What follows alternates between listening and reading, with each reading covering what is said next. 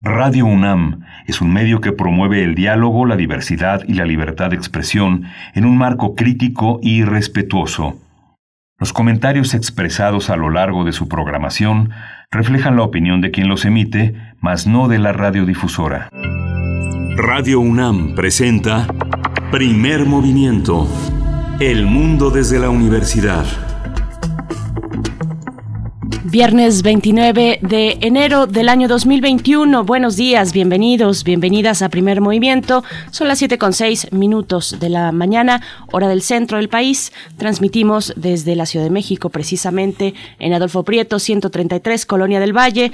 Y saludamos, les, les saludamos a ustedes si nos escuchan en el 96.1 de la frecuencia modulada o en el 860 de AM. Bienvenidos, bienvenidas. Y también allá a cabina mandamos un saludo fuerte, un abrazo Frida Saldívar en la producción ejecutiva, mm, Violeta Berber en la asistencia, Arturo González esta mañana en los controles técnicos y todo el equipo ya en sus puestos para lograr eh, esta odisea de hacer la, radio a distancia. hoy que es viernes, bueno, logramos una semana más y saludo a mi compañero Miguel Ángel Quemán. ¿Cómo estás? Hola Berenice, buenos días, buenos días a nuestros radioescuchas. Hoy efectivamente, como lo señalas, en esta, en esta odisea, en este regreso que siempre es distinto. El río fluye y nos trae de nuevo este día con una, un arranque eh, dedicado a los 30 años del silencio de los inocentes. ¿Cuál es la vigencia de una película como, como esta, prepensada fundamentalmente para, pues, para ganar dinero en el, en el esquema de Hollywood? ¿Qué permanece de estas aventuras? Eh, eh, lo va a decir Roberto Coria. Roberto Coria, usted lo conoce, es un hombre dedicado a la literatura, a la reflexión, a la criminología, al pensamiento jurídico, es un escritor, un investigador y es un especialista también en cine. Muchas, muchas artes atraviesan esta existencia llena de imaginación, de interés y de curiosidad. Así es, y también tendremos nuestro radioteatro, también, claro, las eh, complacencias musicales que ustedes nos quieran ir enviando. Ya tenemos algunas eh, formaditas, pero todavía hay espacio. Así es que, bueno, para el radioteatro de esta mañana eh, estaremos escuchando esta adaptación, esta selección que hace Frida Saldívar cada viernes, Jacinta Piedra de Mercedes Durant, escritora de El Salvador. Esta selección, este cuento se halla en Vindictas Cuentistas latinoamericanas, esta edición de la UNAM y Páginas de Espuma, publicada el año pasado. Así es que bueno, es la propuesta en el radioteatro para esta mañana. Sí, justamente una de las escritoras salvadoreñas más significativas en la tradición del siglo XX en El Salvador. Vamos a ver también, eh, vamos a hablar del documental No sucumbió a la eternidad, un documental intenso, muy con una narrativa concentrada en el silencio, en el testimonio, en una voz se ahoga en la pregunta ¿dónde estás? Daniela Rea es la autora, Daniela Rea es reportera y periodista en pie de página. Ella escribió Nadie les pidió perdón y escribió también, eh, es editora de Ya no somos las mismas y aquí sigue la guerra, una periodista activa, pero también una creadora, una documentalista en ciernes que nos ofrece ahora este, este documental No sucumbió la eternidad. Por supuesto, interesante el trabajo documental de Daniel Arrea, del que estaremos conversando, para después tener en nuestra nota internacional el tema de la entrada en vigor del Tratado sobre la prohibición de armas nucleares. Vamos a conversar sobre este tema importantísimo con el maestro Damaso Morales Ramírez, coordinador del Centro de Estudios Europeos de la Facultad de Ciencias Políticas y Sociales de la UNAM. Sí, en la poesía necesaria, la voz de Berenice Camacho trae eh, a, nuestras, a nuestros oídos a Elisa Díaz Castelo, una, una, una, poeta que empieza a descollar una nueva voz en la, en la poesía mexicana. Este es, esa es la propuesta de hoy para nuestra poesía.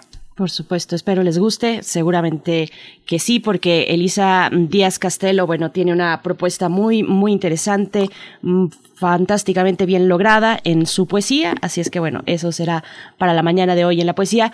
También para la mesa del día, la desigualdad y la pandemia es el tema que abordaremos después de que se publicó, se hizo público el informe de Oxfam con, bueno, este tema tan complejo eh, y que tanto eh, pues nos trae a la reflexión en estos días de pandemia. Vamos a conversarlo con Alejandra Haas, directora ejecutiva de Oxfam México y Rogelio Gómez Hermosillo, coordinador de Acción Ciudadana frente a la pobreza, una iniciativa de la sociedad civil. Y bueno, antes de irnos a nuestro corte informativo sobre COVID-19, saludamos también a la Radio Universidad de Chihuahua. Un abrazo allá a cabina. Estamos llegando a través del 105.3, el 106.9 y el 105.7. Saludos, abrazos Chihuahua. Vamos ahora sí con nuestro corte informativo sobre COVID.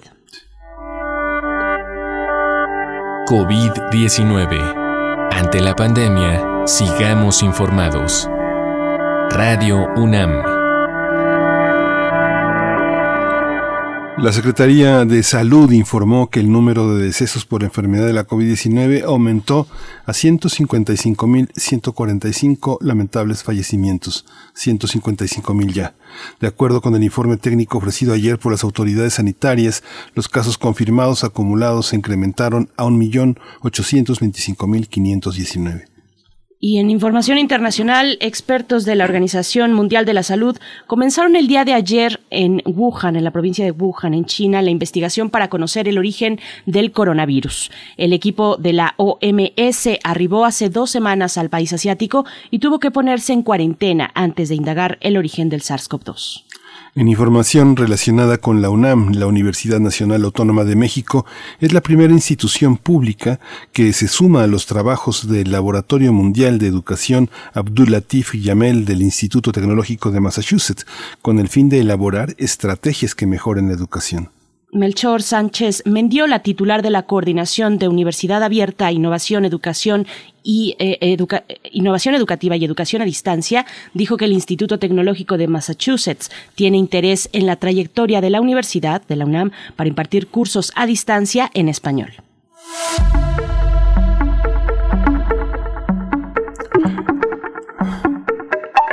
En las recomendaciones culturales este fin de semana concluye el ciclo En Busca de un Futuro. Esto lo organizó la Filmoteca de la UNAM en colaboración con el Instituto Mexicano de Cinematografía, el Festival Contra el Silencio, Todas las Voces y el Centro de Capacitación Cinematográfica. Y este viernes toca el turno al documental Tijuaneados Anónimos, una lágrima, una sonrisa, dirigido por Paola Rodríguez y José Luis Figueroa, el cual estará disponible durante 24 horas en las plataformas de la Filmoteca de la UNAM y de Filming Latino. Mañana sábado estará disponible también por 24 horas la película Cuento de hadas para dormir cocodrilos de Ignacio Ortiz Cruz. Sí, un menú interesantísimo. Vamos a ir con música, vamos a, vamos a iniciar esta, esta mañana de complacencias eh, con Oscar Chávez. Esta es una complacencia para Armando Cruz y se llama Gracias a la vida.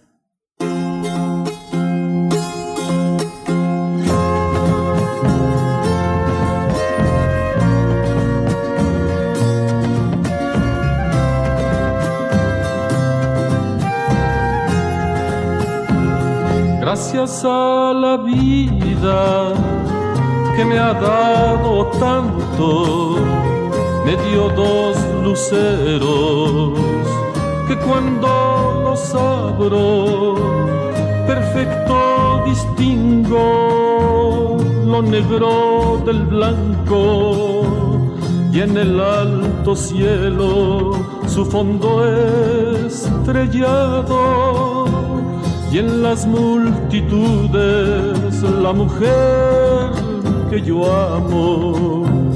Gracias a la vida que me ha dado tanto, me ha dado el oído que en todo su ancho graba noche y día, grillos y canarios martillos, turbinas, ladridos, chubascos y la voz tan tierna de mi bien amada.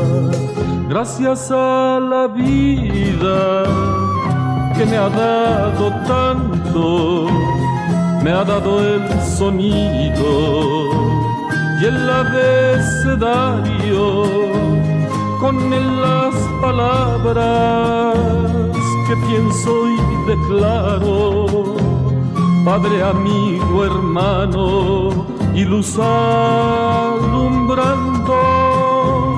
la ruta del alma a la que estoy amando. Gracias a la vida que me ha dado tanto, me ha dado la marcha de mis pies cansados, con ellos anduve ciudades y charcos, playas y desiertos, montañas y llanos, y la casa tuya, tu calle y tu patio.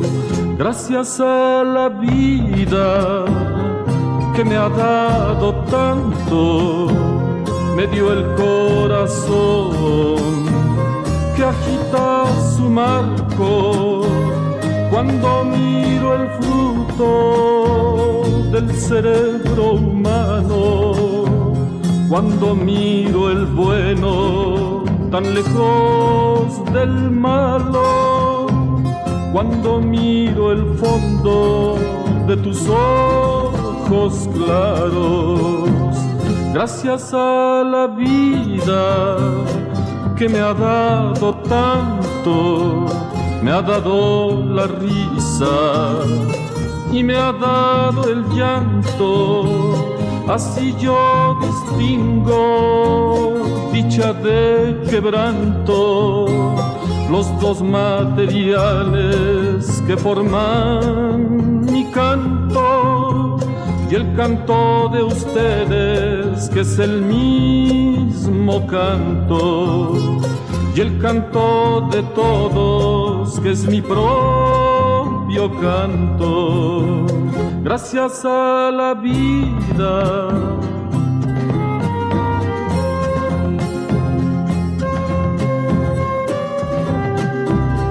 que me tanto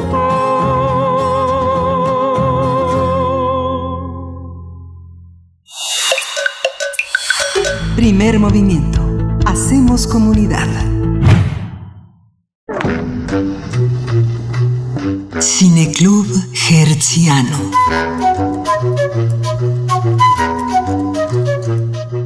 Han pasado, han pasado ya 30 años del estreno de El silencio de los inocentes, una película que se convirtió en un clásico de horror psicológico para muchísimas personas, al igual que del misterio policíaco.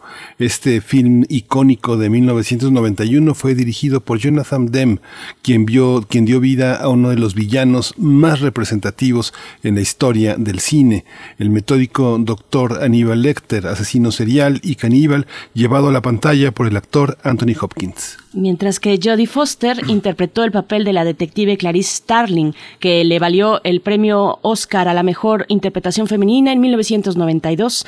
Este filme obtuvo también dicho galardón, el Oscar, por mejor guion, mejor película, mejor actor y mejor director. Ambos actores celebraron a los 30 años de la película mediante una reunión virtual donde compartieron sus recuerdos con el público y platicaron sobre las anécdotas que vivieron en aquellos momentos. Ya estamos escuchando ahí un poco de la eh, música mm, de la banda sonora de esta película. Jodie Foster comentó que cuando aceptó el personaje de la agente Starling, su madre le cuestionó del por qué había aceptado un personaje tan callado y menudo, pero después entendió que la fuerza de Clarice era ella misma y su temple. Anthony Hopkins aplaudió la interpretación de su compañera, quien no solo luchaba contra el asesino serial, sino contra el machismo que se vivía en ese entonces en el FBI. El actor aseguró que el personaje del Dr. Hannibal Lecter es sin duda el más importante en su carrera de 60 años y por el que más será recordado. Tendremos una conversación sobre el trigésimo aniversario del estreno de esta película dirigida por Jonathan Demme con la actuación de Anthony Hopkins y Jodie Foster. Este día nos acompaña a través de la línea de primer movimiento Roberto Coria, escritor e investigador en literatura y cine fantástico. Roberto Coria, ¿cómo estás? Bienvenido. Siempre, siempre es un placer escuchar escucharlos, Miguel Ángel. Espero que todos estén muy bien. Gracias, gracias por la oportunidad. Gracias, Roberto. Bueno, pues eh, de, lo, que se celebra es recordar 30 años, una de las, eh, una de las fantasías eh, fundadoras está en, la mente humana, el canibalismo, apropiarse de otro comiéndoselo. ¿Cómo, ¿Cuál es la vigencia de estas ideas que cruzan la película, Roberto? Pues mira, de entrada, Miguel Ángel, otra vez, gracias por, por, la ocasión. Siempre me encanta platicar con Primer Movimiento y, y, sobre todo en el marco de, de, pues, del aniversario de una película la que quiero tanto. Yo me acuerdo cuando la vi en el cine allá en 1991, era un, un jovenzuelo en ese, en ese momento y verdaderamente me provocó una verdadera impresión, una, una impresión perdurable. Este, eh, eh, se ha convertido en una película que la vuelven, digo, a pesar de que forma parte de mi biblioteca, eh, la vuelven a pasar en la televisión y la veo. Es, una película de acuerdo a los cánones de la gran industria hollywoodense que acabas de, mencionar. es una película perfecta, es una película que ganó el premio a mejor director, a, mejor película, a mejor actor, a mejor actriz, a mejor guion de Ted Daly. Tiene todos los elementos para convertirse en un, en un clásico. Y bueno, e, efectivamente, Miguel Ángel, es, es, es un, nos encontramos en una película, como, como dice Rafael Aviña en su libro de la nota roja a la pantalla grande, eh, es una película que legitima a todo un subgénero eh, del cine, eh, se nutre no solo de la nota roja cotidiana, sino del suspenso, del relato policial, del horror y sus derivaciones, como pueden ser el gore y el splatter, e incluso de la, de la pornografía. Es, es una película que toca muchísimos temas que, que vale la pena que vale la pena eh, conservar. Eh, eh, ya lo dijeron Hannibal Lecter de acuerdo al American Film Institute es el villano número uno de todos los tiempos por encima de, de, Norman Bates o, Darth Vader. Y, y vaya hay, hay, muchísimos temas. Berenice mencionó la templanza de la actuación de de Jodie Foster del machismo. La, eh, ustedes se acuerdan en la escena de, del hallazgo de un cadáver y, en el río lo están revisando en el anfiteatro de la localidad. Está toda esta gran cantidad de policías machines eh, y, y, todos este, intimidados porque Jodie Foster eh, eh, reúne valentía y les dice, ¿saben qué? Gracias por su trabajo, pero por favor sálganse para que podamos hacer el nuestro. Y todos así como pues, se quedan así como que condenada vieja, ¿no? no, no nos saca a todos que, que estamos aquí. Y, y bueno, es una película que tiene muchísimos elementos, Miguel Ángel. esta actuación de, de, de Anthony Hopkins, yo diría que es tal vez uno de los mayores de, de, la cinta, todos estos temas que, que, yacen en el estudio de la oscuridad que vive en la conciencia humana, eh, acabas de mencionar el canibalismo, eh, eh, el último tabú, uno, uno de los comportamientos más pues anómalos, más aberrantes. Y, y bueno, todo, todo resumido en un personaje que, que, que además de todo es encantador, es, es un psiquiatra afamado, eh, tiene una práctica establecida antes de que se descubran sus, sus, este, actividades de medio tiempo. Eh, eh, es, un, es, es, un tipo de, de modales pues refinados que, que alaba y, le encanta la buena educación.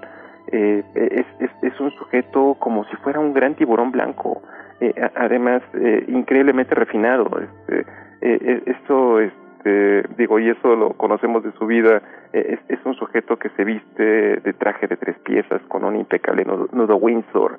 Eh, es, es, vaya, es, es una película que, que hay que definitivamente que recordar.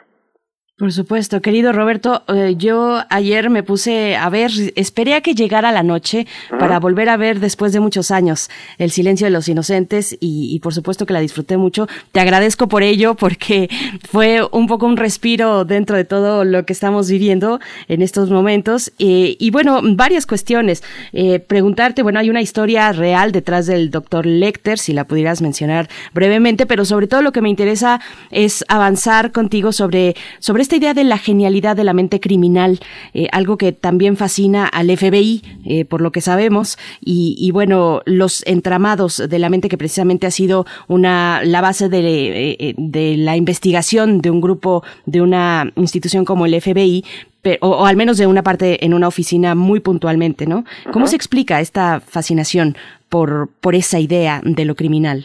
Pues vaya, de entrada, qué bueno que volviste a ver la película después de tanto tiempo. Espero que te haya eh, gustado y que hayas encontrado cosas que escaparon cuando la viste por, por primera vez.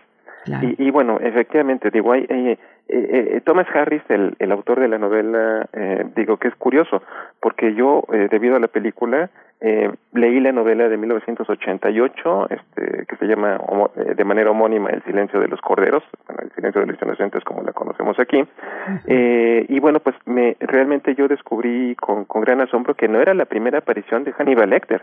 Hannibal Lecter ya había salido en una novela de 1981 que se llama Dragón Rojo y bueno posteriormente pues se convirtió en el en el protagonista de una pequeña eh, saga literaria y, cinematográfica y, y efectivamente Thomas, Harris eh, le da cimiento a su relato acercándose a los que conocen. Eh, él se acerca a las personas de la unidad de, ciencias del comportamiento del FBI para obtener muchos elementos eh, para poderle dar eh, eh, robustez a su, a su relato.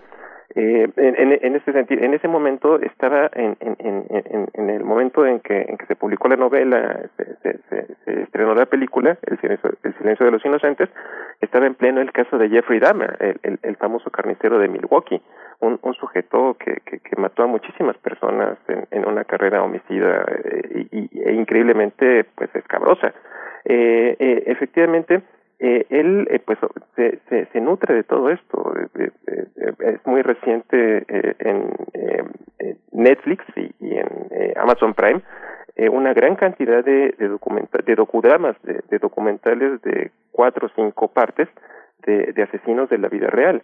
Y, y, y efectivamente Thomas Harris como buen escritor él en los inicios de su carrera pues fue reportero fue fue corresponsal eh, viajó a muchas partes del mundo y entre ellos eh, visitó eh, eh, el penal de Topo Chico en Monterrey, donde conoció a un doctor que se llamaba Alfredo Valli Treviño, un hombre que cometió un, un, eh, el homicidio de, su pareja, era, era un hombre homosexual, pero, pero a Thomas Harris le llamó mucho la atención, la, él, él estaba para entrevistar a otro eh, prisionero estadounidense en el penal de Topo Chico y, le llamó la atención que, los custodios de, de, del centro penitenciario pues se referían con mucho este temor y, y, y con mucho respeto a, Vali Treviño. Y, efectivamente pues lo, lo conoció, platicó con él, eh, descubrió que era un hombre increíblemente educado, eh, eh, no muy grande, que tenía una voz eh, metálica, eh, encantador el, el cuate como él dice y pues bueno de, de esta manera pues Hannibal Lecter tiene raíces en México podríamos llamarlo uh -huh. de esa de esa manera Sí, es que el tema, el tema del, de, de, yo insisto en lo que tiene que ver con la devoración, es una parte de una, de una ceremonia que está en, en, la vida cotidiana, en la música, en todas partes. Hay una, hay un aspecto que también es la parte intelectual, ¿no?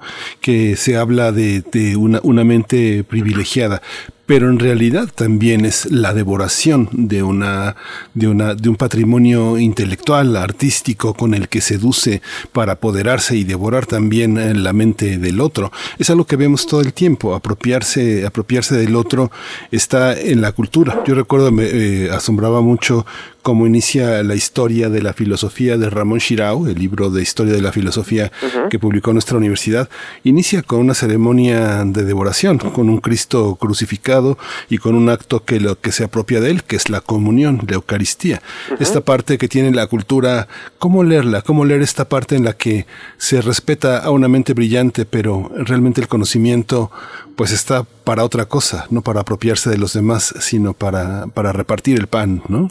Claro, no, y, tienes toda la razón, Miguel Ángel. Eh, nosotros sentimos una fascinación por este aspecto cultural, por esta eh, pues faceta eh, encantadora de, de, del personaje, porque de alguna manera eh, él resume, pues yo diría que nuestros sueños y nuestras pesadillas. O sea, eso, él, él forma parte de nuestras aspiraciones y, y, todos en algún momento hemos deseado matar a alguien.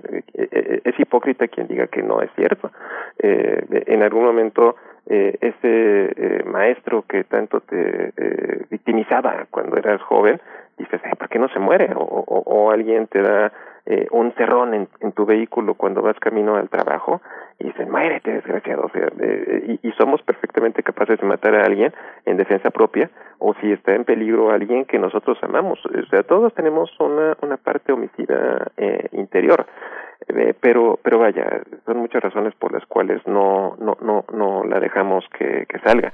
Y, y, en cambio estos sujetos personajes como Hannibal Lecter personajes como el Buffalo Bill del Silencio de los Corderos, pues vaya, no, no tienen ese tipo de limitaciones y, y, y sus acciones eh, pues se pueden convertir en, en este, atractivas para muchas personas.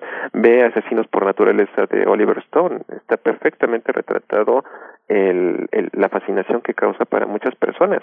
Eh, eh, los, los asesinos en serie de alguna manera se han convertido en superhéroes modernos. Eh, me llama mucho la, la atención Stephen King eh, para calificar a Hannibal Lecter, dice que es el conde Drácula de la era de las computadoras y de los teléfonos celulares. Yo, yo lo actualizaría un poco, diría es el conde Drácula de la era de, Netflix y de las tablets. Yo estoy, me quedo pensando en de dónde abreva precisamente la fascinación por una mente cri criminal de estas características, porque es una mente muy, muy específica, sofisticada, exquisita, eh, instruida, calculadora, fría, en fin, tiene muchas características de una mente criminal eh, que no se parece a, digamos, a la criminalidad en general, que puede ser tosca, burda, en fin, de dónde viene esto, abreva tal vez esta idea nuestra de, pues, precisamente de lo que ha generado Hollywood en nosotros? ¿Cómo lo ves? Yo, creo que sí, Berenice. Es de alguna manera hacer más eh, sofisticado, disculpar, conocer eh, mejor el, el tema, porque efectivamente el asesino en serie promedio es eh, completamente lejano de todo lo que nos presenta eh, Hollywood. Eh, el asesino en serie promedio, pensemos en, no sé, en Henry Lee Lucas, un sujeto inculto, eh, miembro, miembro de, pues vaya, de, una clase social, eh, eh, cultural, no, no, no, no muy aventajado, que digamos, es un sujeto bastante ordinario eh, y, y Hannibal Lecter es, es, es un eh, hombre sofisticado, eh, atractivo, eh, atractivo y, y, y digo, eh, el, el, la escena, la escena, una, digo, está la película plagada de momentos eh, eh, estupendos, como puede ser la escapatoria, en, en Washington de, de Hannibal Lecter. Y, y después de que mata a dos hombres de una manera salvaje, eh, termina de, de, de, escuchar apaciblemente las variaciones de Goldberg, de Bach, en, en la grabadora que le pusieron. Eh, ese es el, el, el lo, lo, lo, interesante de este de este personaje. Yo creo que lo es precisamente uno de los aspectos que lo van a hacer perdurable. Eh, de, de cada de 10 películas sobre asesinos en serie, porque han proliferado muchísimos casos, yo diría que nos encontramos fácilmente con eh, ocho malas, dos buenas, y, y, definitivamente el silencio de los corderos siempre va a ser, de los inocentes siempre va a ser una de las, de las mejores, de las favoritas. Yo, yo creo que vale la pena eh, recordarla y, y, y digo, eh, tocando fibras emotivas desde eh, en esta eh, entre comunicación, eh, contacto vía Zoom que, que hicieron eh, Anthony Hopkins y, y Jodie Foster, eh, al final cuando se despiden, él le dice con esa voz tan característica, adiós Clarice, y la otra mm. le responde, adiós doctor Lecter. Uf, se pone la piel chinita un poquito. Sí, es, es, es, nos dicen por sí. acá. sí, bueno, es interesante. Yo insisto en esta, en, en, estos, en estos temas que también tienen que ver con la consideración del otro que ignora. Hay una, hay una postura del, del ignorante, pero hay una parte que no solo es quien ignora, quien no posee una biblioteca y toda esta, toda esta manía, manía, manía por lo artístico, manía por el coleccionismo, sino también es algo que está en la, en la, este, en el corazón de Occidente, en el inicio de las preguntas que nos hacemos, que es el enigma, es el acertijo, es el acertijo que Sófocles coloca de una manera magistral en Edipo, Edipo Rey y lo que está en el corazón de la propia tragedia. Si no conoces, si no te haces la pregunta correcta, eh, vas a fracasar, ¿no? Uh -huh. ¿Cómo, cómo, ¿Cómo vivimos también esa parte, eh, Coria, Roberto Coria, esta, este tema del enigma? Eh, hay unas preguntas que no nos sabemos hacer. Es la propuesta después de 30 años es eh, seguimos ignorando la pregunta la pregunta precisa. Yo, creo que sí, Miguel Ángel, porque eh, la, mente humana es un laberinto impresionante, eh, eh, tan, tan capaz de, de, los actos más sublimes, de, de los de las obras más refinadas, más perdurables, como de las cosas más siniestras, más más, más mórbidas que te puedas imaginar. Yo yo creo que precisamente ahí yace uno de los atractivos de de, esta película, eh, el, el, caminar por ese laberinto, eh, eh, el cómo podemos enfrentarlo y cómo podemos sobre todo reconocer la oscuridad que vive dentro de nosotros. Todos tenemos algo que se llama libre albedrío, todos podemos obrar bien y podemos obrar mal. Y, y estos, estos sujetos precisamente hacen cosas que nosotros no nos atrevemos a hacer y yo creo que es uno de los aspectos que los hace tan interesantes para, para todos nosotros. Ellos eh, eh, no, no tienen ningún tipo de, de ataduras, no tienen conciencia ni social ni moral, eh, y, y eh, obviamente eh, son son muchos de ellos recordados por toda la, la infamia las infamias que, que cometen. Y yo yo ayer eh, eh estuve, viendo el cuarto capítulo de una serie documental de, de Amazon sobre Ted Bundy uno de los más pues sonoros más prestigiosos asesinos de la década de los setentas ochentas y, y, precisamente la, la, él, él antes de que sus crímenes fueran revelados, de que él iniciara su actividad criminal, él tuvo una relación con una madre soltera.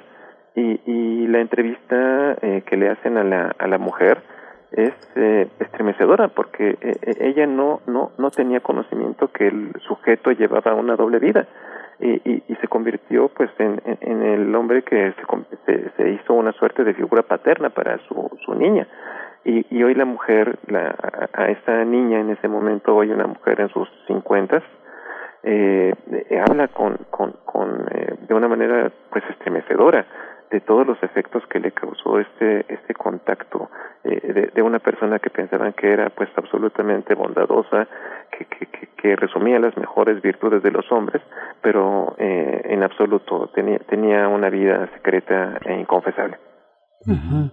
Fíjate, Roberto Coria, que bueno, en las indagaciones que estuve preparando para esta charla, me encontré que con un dato interesante que me llega, me lleva a pensar qué hace a una película, perdón, madurar o, en su caso, envejecer, ¿no?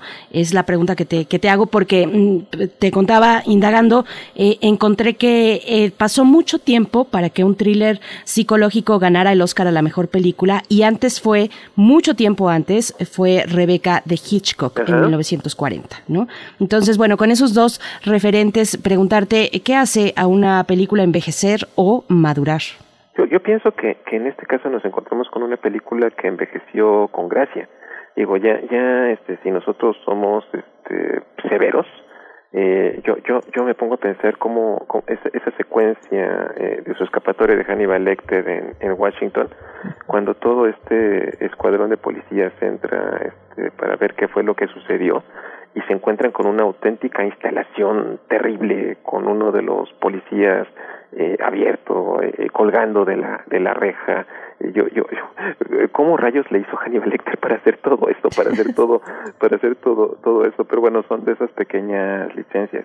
Eh, pero pero es, es, es eh, uno de los aspectos que, que la hace interesante. Hay películas que no envejecen. Piensa en El Exorcista de 1973.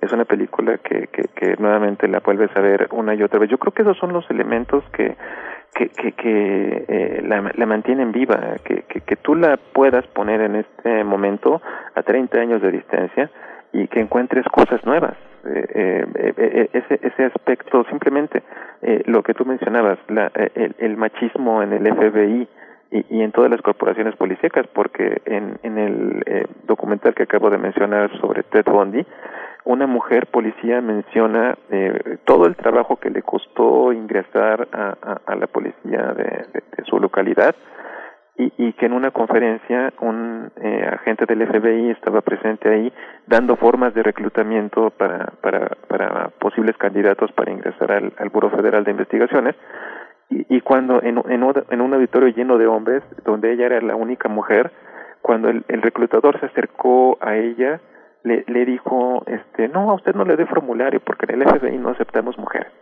Eh, habla, habla, habla de cómo, cómo las cosas son diferentes en, en este momento y, y precisamente eh, hablar de, del empoderamiento, de, de, la importancia que puede tener eh, una mujer, eh, importancia que antes no se le daba, eh, está, está resumido en esta película. El, personaje de Clarice es encantador y, y, y, de una muestra, de una valentía, de, de una templanza eh, hablar de, de, del final de una película que, que se estrenó hace 30 años tal vez no es este políticamente correcto en la época, en la era del spoiler, pero, pero que, que se logra sobreponerse, vemos su nerviosismo, vemos su miedo y aún así se, se sobrepone para reabastecer, reabastecer su arma. Eh, eh, eh, todos esos son, son aspectos que, que, que, que, hará que la película estemos, estemos celebrándola dentro de 20 años para, uh -huh. para festejar su cincuentenario con, con, con un buen Chianti. Sí, lo que sucede también hay una parte en la que eh, él tiene 50, Hopkins tiene 52 años y efectivamente uh -huh. parece un hombre de 50. Tener 50 hace 30 años sí acercaba muchísimo a la vejez. Hoy tal vez ha aumentado 10 o 15 años esa cercanía que se tiene a la madurez. Y hay, una, hay un aspecto también que sigo en esta parte de la, de la mitología que es, eh, que es el tiempo. También Jodie Foster que se presenta en esta charla que sostuvieron Hopkins y ella en este, en este tema, ya él, un octogenario, 82 años, uh -huh. hace muy distinto y un, y un actor que, que se convirtió en un actor eh, que obedeció al llamado de, del cine comercial, elevando la categoría de la actuación a un nivel eh, estricto, riguroso, con una potencia artística alta, donde Hopkins eh, establece una, uno, un reto para los jóvenes directores que se han enfrentado a él. Pero esta parte el tiempo. Saturno devora a sus hijos. También esa forma de canibalismo que nos, que nos exige también una mirada, una mirada distinta a ese, a ese paso del tiempo. ¿El tiempo devora o el tiempo recupera, Roberto? Pues yo, creo que en este caso y, en, en, el caso en el caso que nos nos ocupa el tiempo le, favorece el, tiempo le, le, sentó muy bien. Tú acabas de mencionar la edad de Anthony Hopkins cuando hizo el papel de tenía 52 años. Era una persona que, que, que digo a pesar de que de que el hombre es un gran actor de teatro de televisión se ha dado la oportunidad de, de, hacer televisión. Este y que tiene una carrera más que consolidada eh, eh, un, un, hombre verdaderamente talentoso un actor a la vieja a la vieja escuela un, actor shakespeariano eh, eh, un hombre que tiene todas las tablas del mundo eh, y, recuerda de una manera particular este personaje de Hannibal Lecter y yo estoy yo estoy convencido de que de que es la la cinta por la que será recordado. De la misma forma Boris Karloff cuando cuando James Whale lo, lo seleccionó en 1931 para interpretar a la criatura de Frankenstein él tenía una edad semejante y, y él él mismo declaraba que, que él pues eh, daba por hecho que pues iba a, a, ser siempre un actor de mediana categoría destinado a papeles pequeños a, roles no muy brillantes pero pero quería tanto a la criatura de Frankenstein porque fue la que lo catapultó a la fama y, y al corazón de todos los los espectadores de, de, este tipo de, de cine. Eh, entonces el tiempo eh, juega eh, eh, como como en el caso este eh, del demonio en la película, en, en, la película, en, la canción de los Rolling Stones, el tiempo está de mi lado. Le, le, sienta bien, está, le, le favorece. Uh -huh. Y bueno, el tiempo está no siempre de nuestro lado cuando estamos hablando en, en, radio, pero nos quedan todavía unos eh, pocos minutos precisamente para ir viendo otros elementos como el guion, por ejemplo, que uh -huh. eh, el, el, guion logra muchas cuestiones, logra muchas cosas, pero también, entre otras, digamos, esto muy significativo que es ganar el Oscar. ¿Qué encuentras tú en el guion? Eh, ¿cómo, ¿Cómo lo ves? ¿Cómo acercarse al, a un guion como este? Pues vaya, no, nos encontramos ante un guion adaptado. Es, eh, eh, ya, ya mencionamos la fuente de procedencia de la novela de, Toma, de Thomas Harris, pero el guion de Ted Talley eh, yo, es, es un gran tema hablar acerca de las diferencias entre eh, la novela, la obra literaria y, y el guion de cine, la, la película ya terminada. Es, es verdaderamente complicado. Yo, yo puedo hablar comparativamente conociendo, conociendo ambos. Yo creo que hizo Talley un gran trabajo rescatando pues eh, los elementos más importantes eh, de, de, de, de, la novela y, los plasma perfectamente en su en su guion es, es yo creo que uno de, de, sus de sus aciertos eh, Dali eh, años después eh, bueno, la, la historia de, de, Hannibal Lecter comienza, como dije, con Dragón Rojo, sigue en el silencio de los inocentes, eh, luego eh, sigue la tercera entrega es eh, Hannibal, y, y finalmente eh, termina con, con Hannibal, el origen del mal, Hannibal Racing, una, una, una precuela sobre los años mozos de, de Hannibal Lecter, que a mí en lo personal no, no me gusta tanto, no, no, esta idea de las precuelas no siempre son, son este, oportunas, no, no, no me encantan. Eh, digo, alguna vez ustedes se han preguntado eh, si el Capitán Garfio fue un niño maltratado, o, o si la malvada reina de Blancanieves era una chica que tenía problemas eh, eh, con su papá o su mamá. No, el, mal existe, el, mal el mal está presente ahí y, y, no necesita muchas veces una explicación. Eso lo hace más estremecedor. Eh, eh, a mí me encanta en, en la novela Dragón Rojo. Eh, menciona cuando, cuando Will Graham, el hombre que capturó a Hannibal Lecter, lo va a entrevistar al, al hospital eh, psiquiátrico eh, Hannibal Lecter en algún, en algún momento le dice, ¿y cómo está el oficial fulanito? No me acuerdo cómo se apellida el hombre. Y, y Thomas Harris hace la pausa para decir, ah, el oficial fulanito fue el primer eh, policía que entró al sótano de Hannibal Lecter cuando lo aprendieron. El hombre vio tantas cosas ahí que, que renunció. O sea, que, que, que, puede, que pudo haber visto un policía perfectamente entrenado, eh, eh, familiarizado con los horrores más grandes eh, y, de los que es capaz un ser humano para haber renunciado después. Esos precisamente esos espacios en blanco son los que para mí son son interesantes. Eh, Ted Talley, eh, eh, como como lo digo, vuelve a hacer el guion de, de, de eh, la primera película eh, donde aparece Hannibal Lecter es Manhunter, eh, una película de 1985, la, la, la bautizaron aquí como Sabueso, eh, pero el actor, el, el, el personaje de Hannibal, Lector, así, así es como lo, lo, lo, lo llamaban, no sé por qué no le pusieron Lecter si Dino de Laurentiis, el productor tenía los derechos, este, pero le pusieron lector, es Brian Cox, un actor británico extremadamente competente, eh, pero es un Hannibal Lecter más vulgar, que se la pasa mascando chicle, está acostado en su celda, dista mucho de este aspecto refinado que, que le entregan. Eh, la película va a ser eh, hecha de nuevamente en 2002, eh, otra vez ya con el título de Manhunter, eh, perdón, de, de, de Dragón Rojo, con Edward Norton como, como el investigador Will Graham, eh, Anthony Hopkins, obviamente ya más eh, eh, avejentado, vuelve a encarnar a Hannibal Lecter cuando realmente era una precuela, debe de haber sido más, más, un poco más, más joven el, el, el personaje. Y, y, es un buen guion, o sea, la verdad es una buena adaptación de la, de, de la novela. Eh, pero pues obviamente no tiene eh, los alcances que, que tiene eh, la hermana mayor de la saga, que es El silencio de los inocentes. Sí, pues ya nos toca despedirnos, pero quería ponerle, poner, poner otro, otro tema, otro tema que también es de la, comer, comer cosas vivas, que forma parte de nuestra cultura, eh, como las almejas chocolatas, los eh, jumiles. Hay una parte que tiene que ver con eso, pero también en la parte japonesa hay una, desde la carta de Sagawa, de, Kuro, de Kurokara, hasta el, hasta el sushimi, toda esta parte donde se, se desbroza, como decía Roland Barthes en su libro sobre Japón, a, seres del mar vivos. Y del mar vino también esta fantasía que, cristalizó Steven Spielberg, que es tiburón. Es otro ser que también es otro devorador, pero pero yo no sé si, si, a tiburón lo tendríamos que llevar a un psiquiátrico o lo tenemos que aceptar como es. Esta parte para, para cerrar, pues, Roberto Coria, este, poco te ofrezco una imagen del mar y otra imagen de la devoración, pero está en las antípodas de Aníbal Lecter, ¿no? Definitivamente, yo, yo, yo, pienso que está presente de tantas formas en nuestra cultura y, y ese es uno de los aspectos que le acercan a nosotros y pues la, la, la mantienen completamente vigente. Eh, eh, ahorita del, del, caso de Tiburón, eh, eh Hannibal Lecter eh, a mí me recuerda a Tiburón en muchos momentos, cuando, cuando en, otra vez regreso a, la, a, a, su escapatoria. La manera en la que se lanza de una de una de una forma veloz al policía para poder comenzar a devorarlo es, es este es sorprendente, es, como es como un gran depredador pues a, a, la espera de, descuido de los demás para poderlos devorar.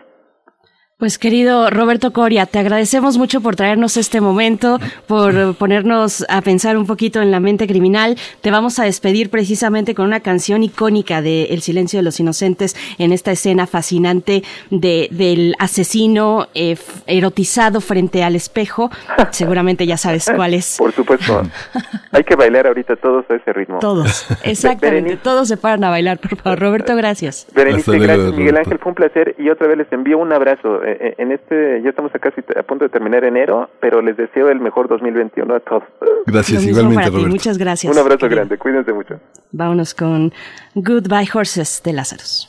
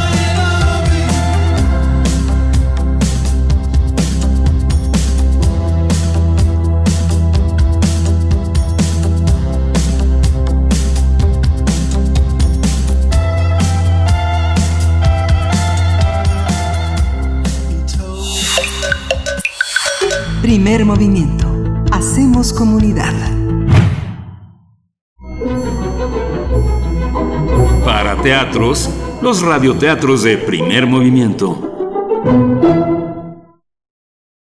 De Mercedes Durant, Jacinta Piedra. En Vindictas, Cuentistas Latinoamericanas. UNAM y Páginas Espuma, México, 2020. Jacinta Piedra vivía en San Juan Talpa. Ahí nacieron sus padres, sus abuelos y los padres de sus abuelos.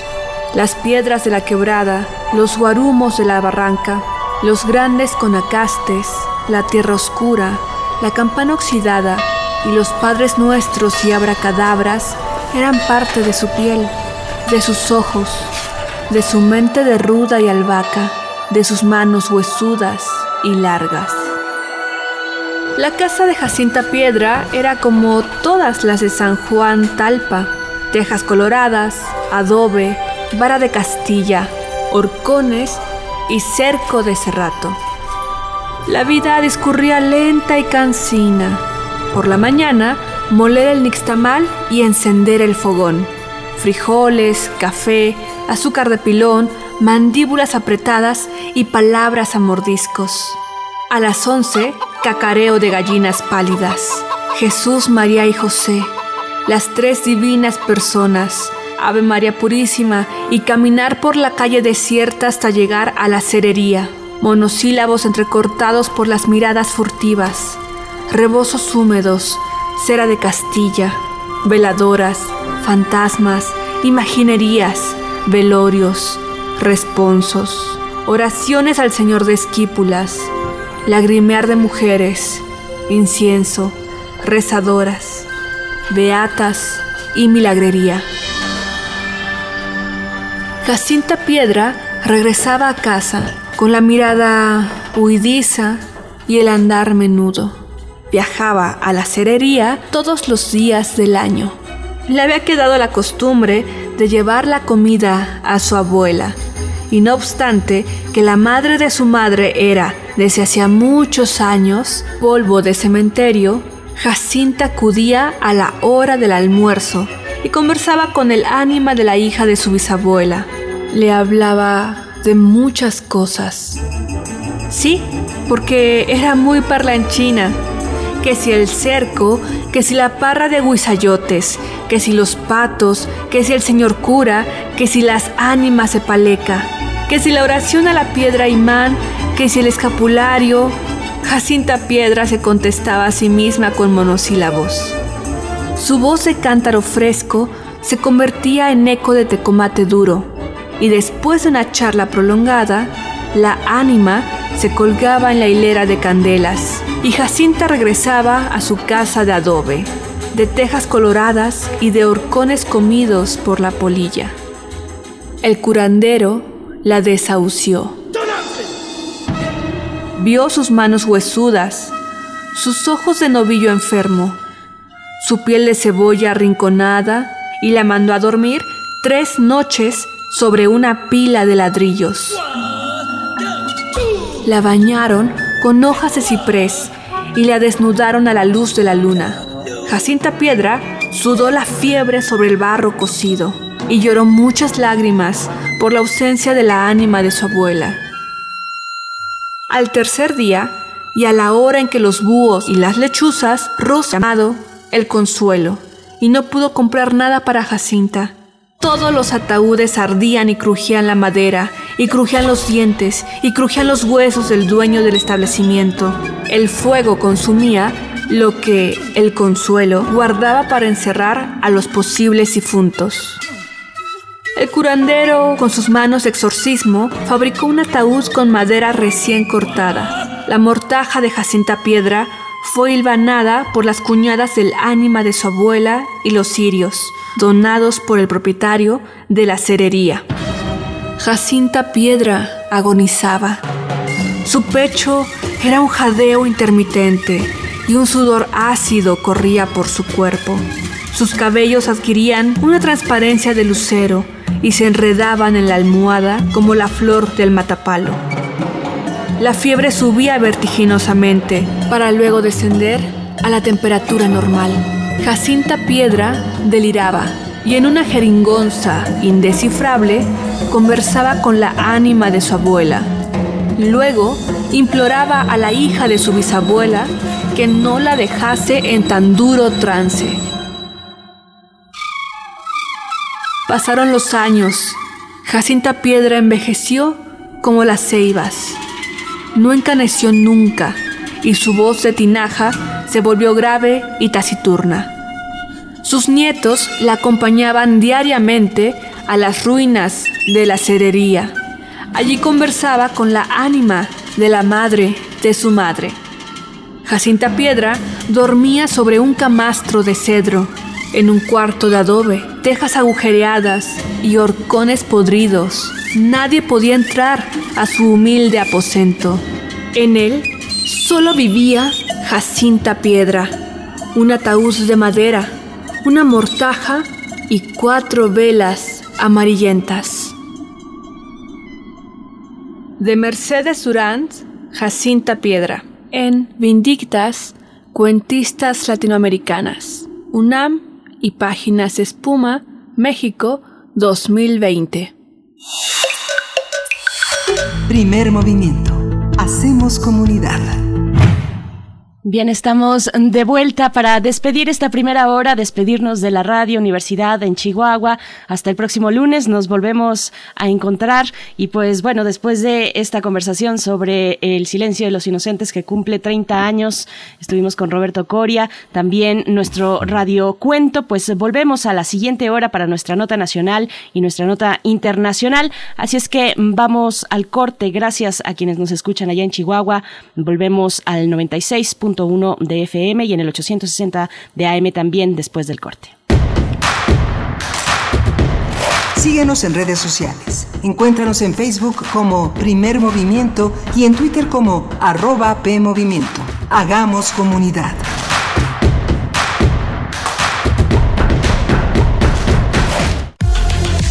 Para las personas que en todas las reuniones ponen sobre la mesa los temas más polémicos, o para las que escuchan atentas los puntos de vista.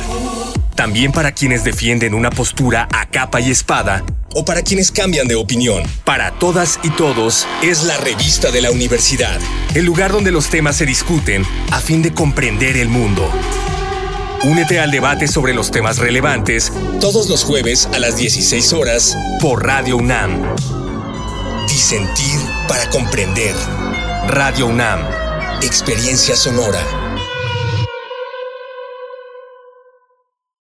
La cuarta transformación está poniendo fin a los excesos del pasado, cuando antes se había gobernado con verdadera austeridad, priorizando a quienes más lo necesitan, cuando un presidente había renunciado a los pinos, al avión y al Estado Mayor Presidencial, cuando se había declarado a la corrupción como el peor enemigo de México. En Morena no hay espacio para lujos y derroche. No puede haber gobierno rico con pueblo pobre. Morena, la esperanza de México primeros meses de 2019, los asesinatos han aumentado significativamente con relación del año pasado. La cifra de fallecimientos por COVID superó la cifra catastrófica. Con Morena, México pasó de estar mal a estar peor. Cifra récord en el mundo de muertes por COVID. Empresas cerrando y dejando el país. Inseguridad descontrolada. Llegó la hora de corregir esto. Habla Marco Cortés, presidente nacional del PAN. México necesita una visión moderna e innovadora. Cambiemos hacia el futuro. Únete a Acción por México. Partido Acción Nacional. Propaganda dirigida a militantes del PAN. El 2020 fue el año del cambio, pero no del que esperábamos. Cambiamos nuestra forma de estudiar, trabajar y salir. Cambiamos para sobrevivir, para salir adelante. En unos meses estoy segura de que juntas vamos a cambiar a quienes hoy están tomando malas decisiones, porque ellos no cambiaron. Se quedaron en el pasado y eso le está haciendo mucho daño al país. Sigamos cambiando por el bien de México. Es momento de comenzar la evolución mexicana. Movimiento Ciudadano. Para entender que el diálogo genera espacios colectivos y que la violencia no es opción, escuchar y escucharnos, construyendo igualdad, con María Amalia Fernández. Séptima temporada, miércoles 10 de la mañana a partir del 3 de febrero por Radio UNAM. Experiencia Sonora. Morena nos prometió que iba a barrer de arriba hacia abajo y lo cumplió. Barrió con ahorros de México. Barrió con los medicamentos. Barrió con las estancias infantiles. Barrió con los apoyos para el campo. Barrió con el empleo. Barrió con los programas de apoyo a las mujeres. Barrió con todo. Morena es una desgracia para México. PRI, el Partido de México. Entonces, ¿qué? ¿Te vas a seguir haciendo? ¿Vas a seguir permitiendo que todos estos políticos mediocres y corruptos... Sí, eso. Sigan haciendo lo que se les da la gana con nuestras vidas. ¿Te vas a quedar cómodo en tu casa ese domingo tan importante? Mientras estos tipejos siguen violando una y otra vez tus derechos. De una vez te digo. Que yo no. Pásate a la izquierda. Todo México se está pasando a la izquierda. El PT te acompaña. El PT te empodera. El PT está de tu lado. En México el sol sale para todas. Porque trabajamos por tener un país donde se valore y respete a las mujeres. Desde hace muchos años luchamos para acabar con la discriminación y la violencia, con leyes para garantizar la seguridad y la plenitud de todas las mujeres de México, con gobiernos incluyentes donde la igualdad, la equidad y la paridad sea una realidad en todos los niveles, para escuchar la voz de las mujeres y que participen en las decisiones más importantes. El sol sale para todas. PRD ¿Sabes a cuántos mexicanos llega la red de medios públicos de México? La red está presente en cada uno de los estados del país y unidos llegamos a más de 94 millones de mexicanos. Somos la red y tú eres parte de ella. Las radiodifusoras y televisoras públicas estamos a tu servicio, al servicio de México. Queremos escucharte. Llámanos al 55 36 43 39 y al 55 36 89 89. Primer movimiento. Hacemos comunidad. Hola, buenos días. Ya estamos de regreso en la segunda hora de primer movimiento en este viernes 29 de enero. Ya enero agoniza, pero agoniza bien, con una energía de, renovación, de, de, inicio de un año que será prometedor con mucha fuerza.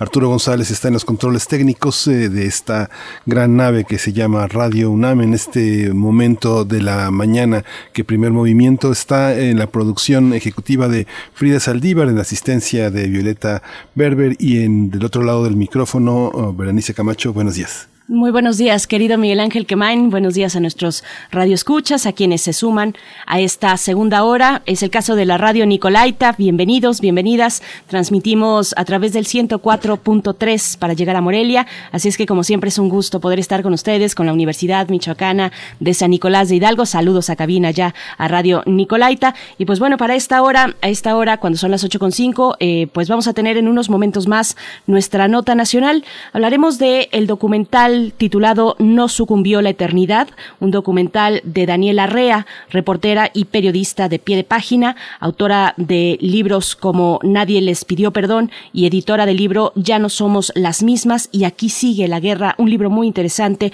una colaboración de distintas mujeres eh, en distintos ámbitos de su profesión, desde el periodismo, la atención psicológica, el acompañamiento, pues de todos los saldos que ha dejado esta guerra. Vamos a hablar en este caso de No sucumbió la eternidad, un documental dedicado a las personas que eh, se encuentran en la búsqueda de sus seres queridos en este país. Bueno, una tragedia nacional que se acumula con los días, con el paso de los días, eh, teniendo pues pocos resultados en la justicia. Así es que, bueno, eso para nuestra nota nacional, Miguel Ángel. Sí, en la nota nacional eh, tenemos a Daniel Arrea, pero en la internacional está la entrada en vigor del Tratado sobre Prohibición de Armas Nucleares. Este tema lo vamos a tratar con el maestro Damaso Morales Ramírez. Él coordina el Centro de Estudios Europeos de la Facultad de Ciencias Políticas y Sociales de la UNAM.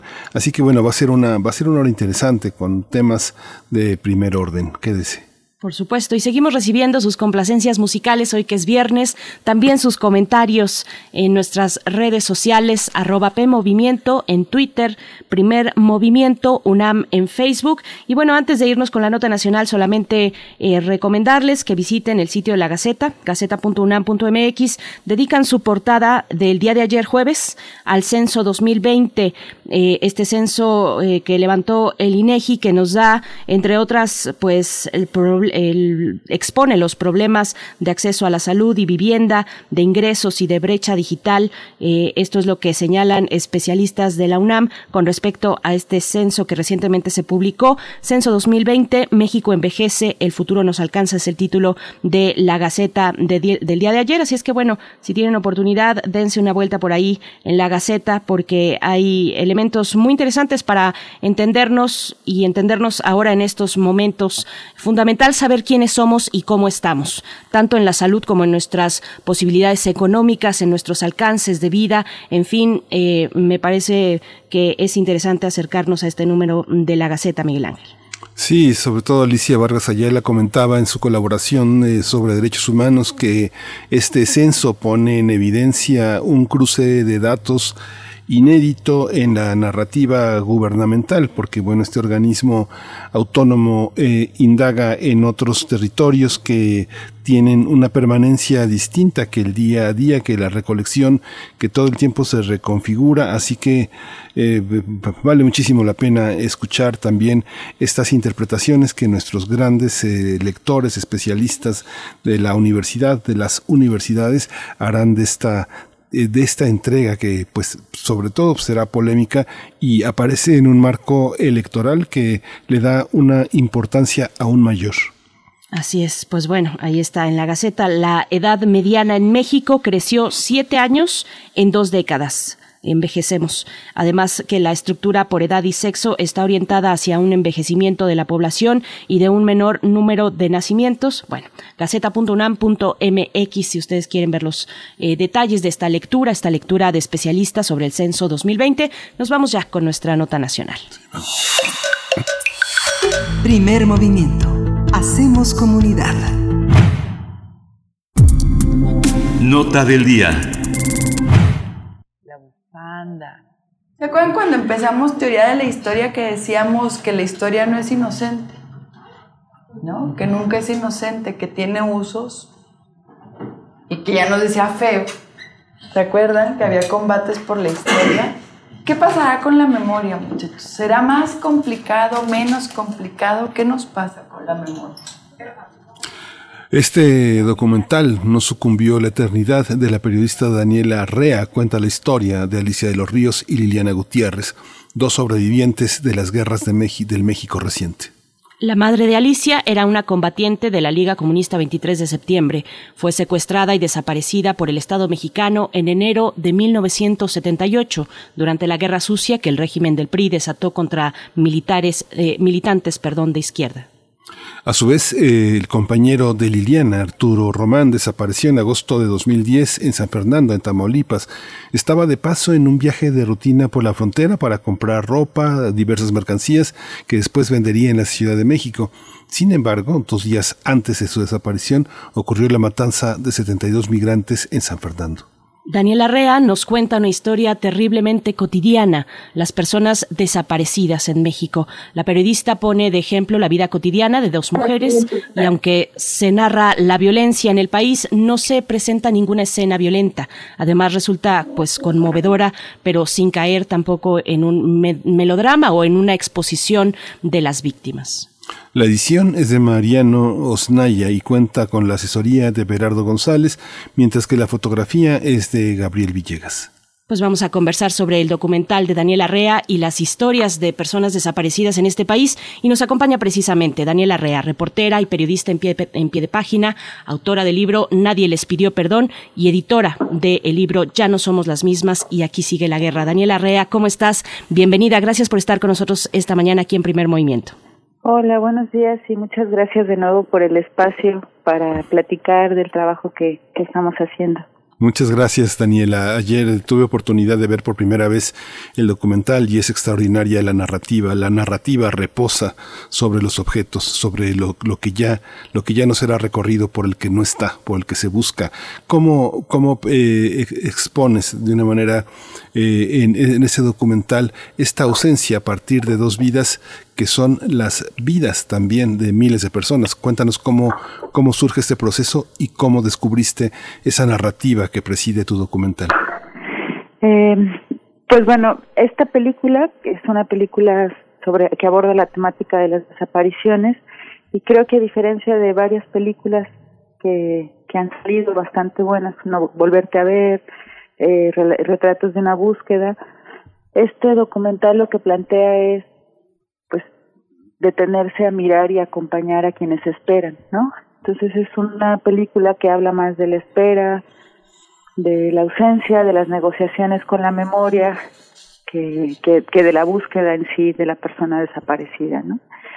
Y para mí era importante como llegar a, a este, pues sí, a esta narración, a este enfoque de las historias, porque yo me preguntaba mucho cómo cómo se vive con esa ausencia, ¿no? Cómo, qué pasa cuando las mamás regresan de las marchas y se enfrentan a esos espacios que ya están habitados, eh, qué pasa cuando forzosamente tienes que salir adelante porque tienes un hijo que criar y, el dolor también te, te ancla a otro lado, ¿no? O sea, cómo te enfrentas a esas confrontaciones, cómo decides, cómo eh, qué, qué es lo que está de por medio, ¿no?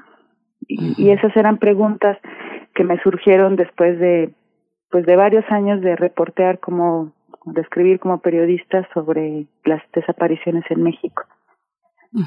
Daniela Arrea, mm, ¿por qué la elección de estas dos historias? Son historias distintas, pero que en el fondo precisamente tienen la ausencia, la ausencia de un ser querido mm, vista desde eh, miradas, como digo, muy diferentes. ¿Por qué la elección de estas dos historias? Eh, me parece que Liliana y Alicia son dos mujeres que tienen historias eh, contextualizadas en momentos distintos de México, ¿no? En el México reciente y en el México de la Guerra Sucia. Y para mí era importante traer a colación esa historia del pasado y, y recordarnos que las desapariciones no son un problema reciente, ¿no? que hay desapariciones desde hace 40, 50 años y, y que de alguna forma la sociedad tiene una deuda con esos reclamos de justicia. Si los tiene ahora, que ha habido más cobijo, pues todavía, eh, digamos, esa deuda es más grande con, con las desapariciones del pasado. Y por otro lado, me parece que Liliana y Alicia son dos mujeres muy claras en cuanto a la forma en la que han resuelto con muchos trabajos, como se puede ver en la película, pero la forma en la que han resuelto esta ausencia. Y de alguna forma sentía que, que las disertaciones que ellas tienen, ¿no? Sobre irte a buscar a tu esposo a Tamaulipas o quedarte a criar al hijo que ambos con el que ambos se comprometieron a, a criar con amor, ¿no? O em, eh, cómo, cómo seguir relacionándote con una con un recuerdo heroico de tu madre de, desaparecida, un recuerdo que te hereda su familia, o indagar de manera histórica en la guerrilla para para conocer a una mujer de carne y hueso con la que tú te puedes relacionar, ¿no?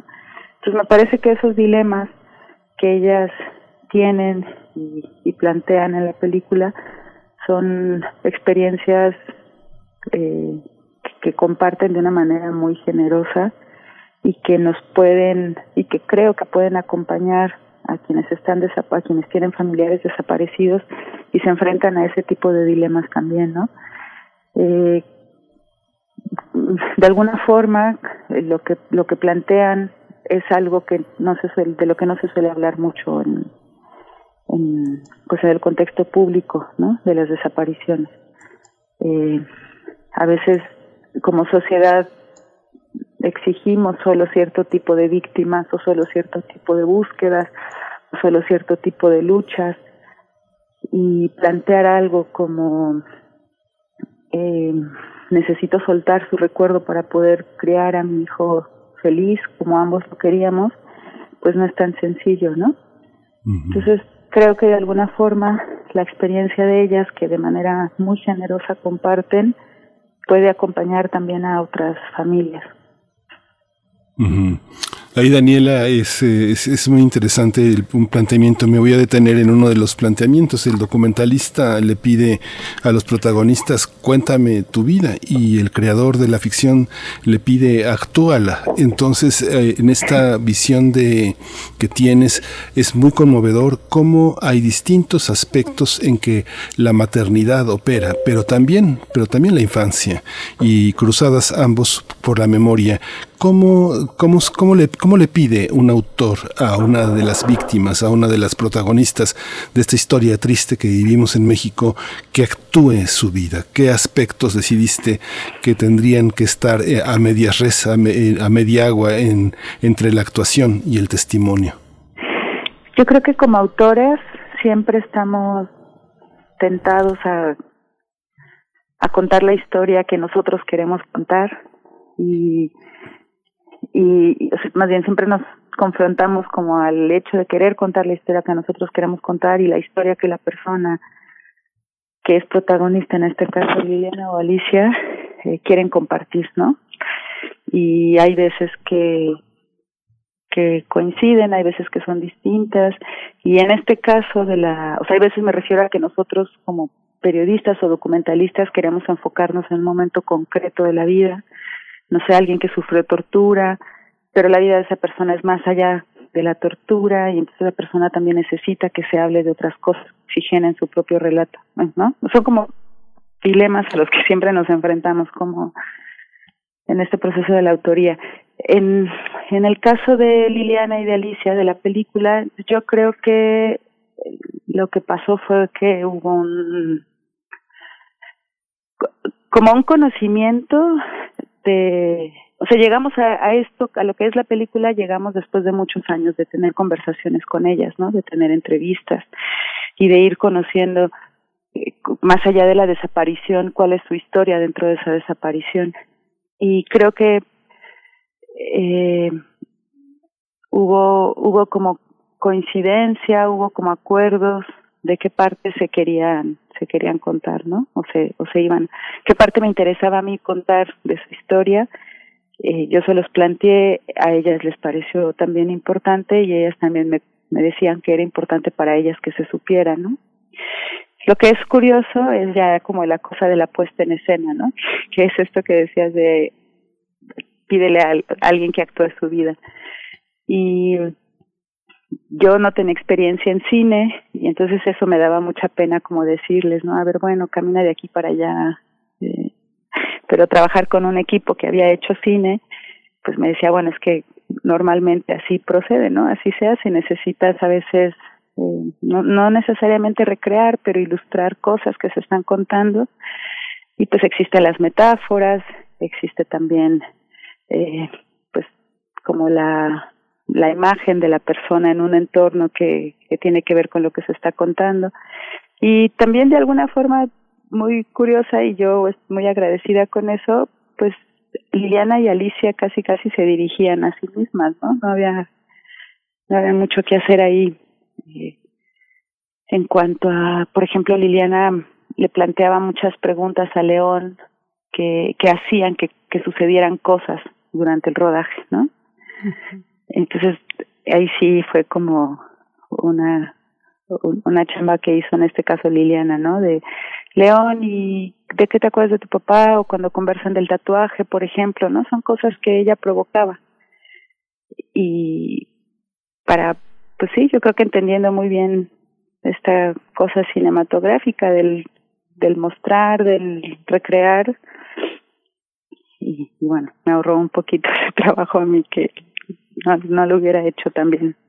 Daniela, eh, yo voy a enfocar un poquito también la pregunta que hace mi compañero Miguel Ángel eh, para preguntarte a ti qué, qué mirada sensible, eh, ética, fina debe tener una documentalista, una periodista como tú para no revictimizar a las víctimas. ¿Cómo fue, es, cómo ha sido este trabajo para ti en esta entrega, pero también en, a lo largo de tu carrera periodística?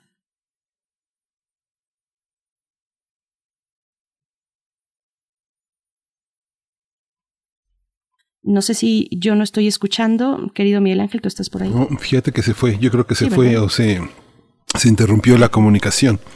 Ok. no te estamos escuchando, querida Daniela Rea. Vamos a volver contigo en, en un segundo, eh, que te pasamos con la, la, producción para enlazar una vez más. Estamos conversando con Daniela Rea. Daniela, ¿estás por ahí? Sí, aquí estoy. Ahí estás. Este, aquí estoy. Sí, bueno, pudiste escuchar lo que te planteaba. Sí, sí, alcancé a escuchar. Que para esa parte lo primero que fue, que tuve que hacer fue reconocer hasta dónde están mis capacidades y mis posibilidades. Y yo venía del periodismo escrito y sabía que yo no tenía elementos para llevar entrevistas o contener entrevistas que pudieran llegar a procesos emocionales muy complejos, ¿no? porque yo una de las cosas que quería en el documental era justo llegar a como espacios emocionales más allá de lo que lo hacía como reportera. Y cuando me di cuenta que yo no iba a poder hacerlo sola o no lo iba a poder hacer bien o iba a poder revictimizar este a, Liliana o Alicia, le pedí ayuda a un compañero, Alfonso Díaz, del colectivo de práctica narrativa, que me ayudó y me acompañó durante las entrevistas, ¿no? Entonces, creo que una cosa súper importante es que nosotros como documentalistas o periodistas reconozcamos que sí sabemos hacer, que sí podemos hacer y pidamos ayuda cuando no sabemos hacer las cosas. Eh, no tenemos que hacerlo todo. Eh, afortunadamente podemos hacer cosas colaborativas y, y sobre todo pues asumiendo que no hay de otra más que hacer una escucha muy honesta, ¿no? Eh, sí, no sé, creo que eso... O sea, a ver, una cosa que para mí fue bien importante era saber que yo iba a estar trabajando con, no solo con la vida de las personas, que ahí hay quienes hacen las metáforas de que los, bueno, las comparaciones de que casi casi el periodista tiene tanta responsabilidad como un cirujano que está trabajando con la vida de las personas, ¿no? Una operación a corazón abierto. Y en este caso, pues es así y sobre todo entender que estaba trabajando no solo con la vida de Liliana y Alicia, sino con los quizá los momentos más complejos, difíciles de la vida de ellas. Y pues eso exige un montón de responsabilidad.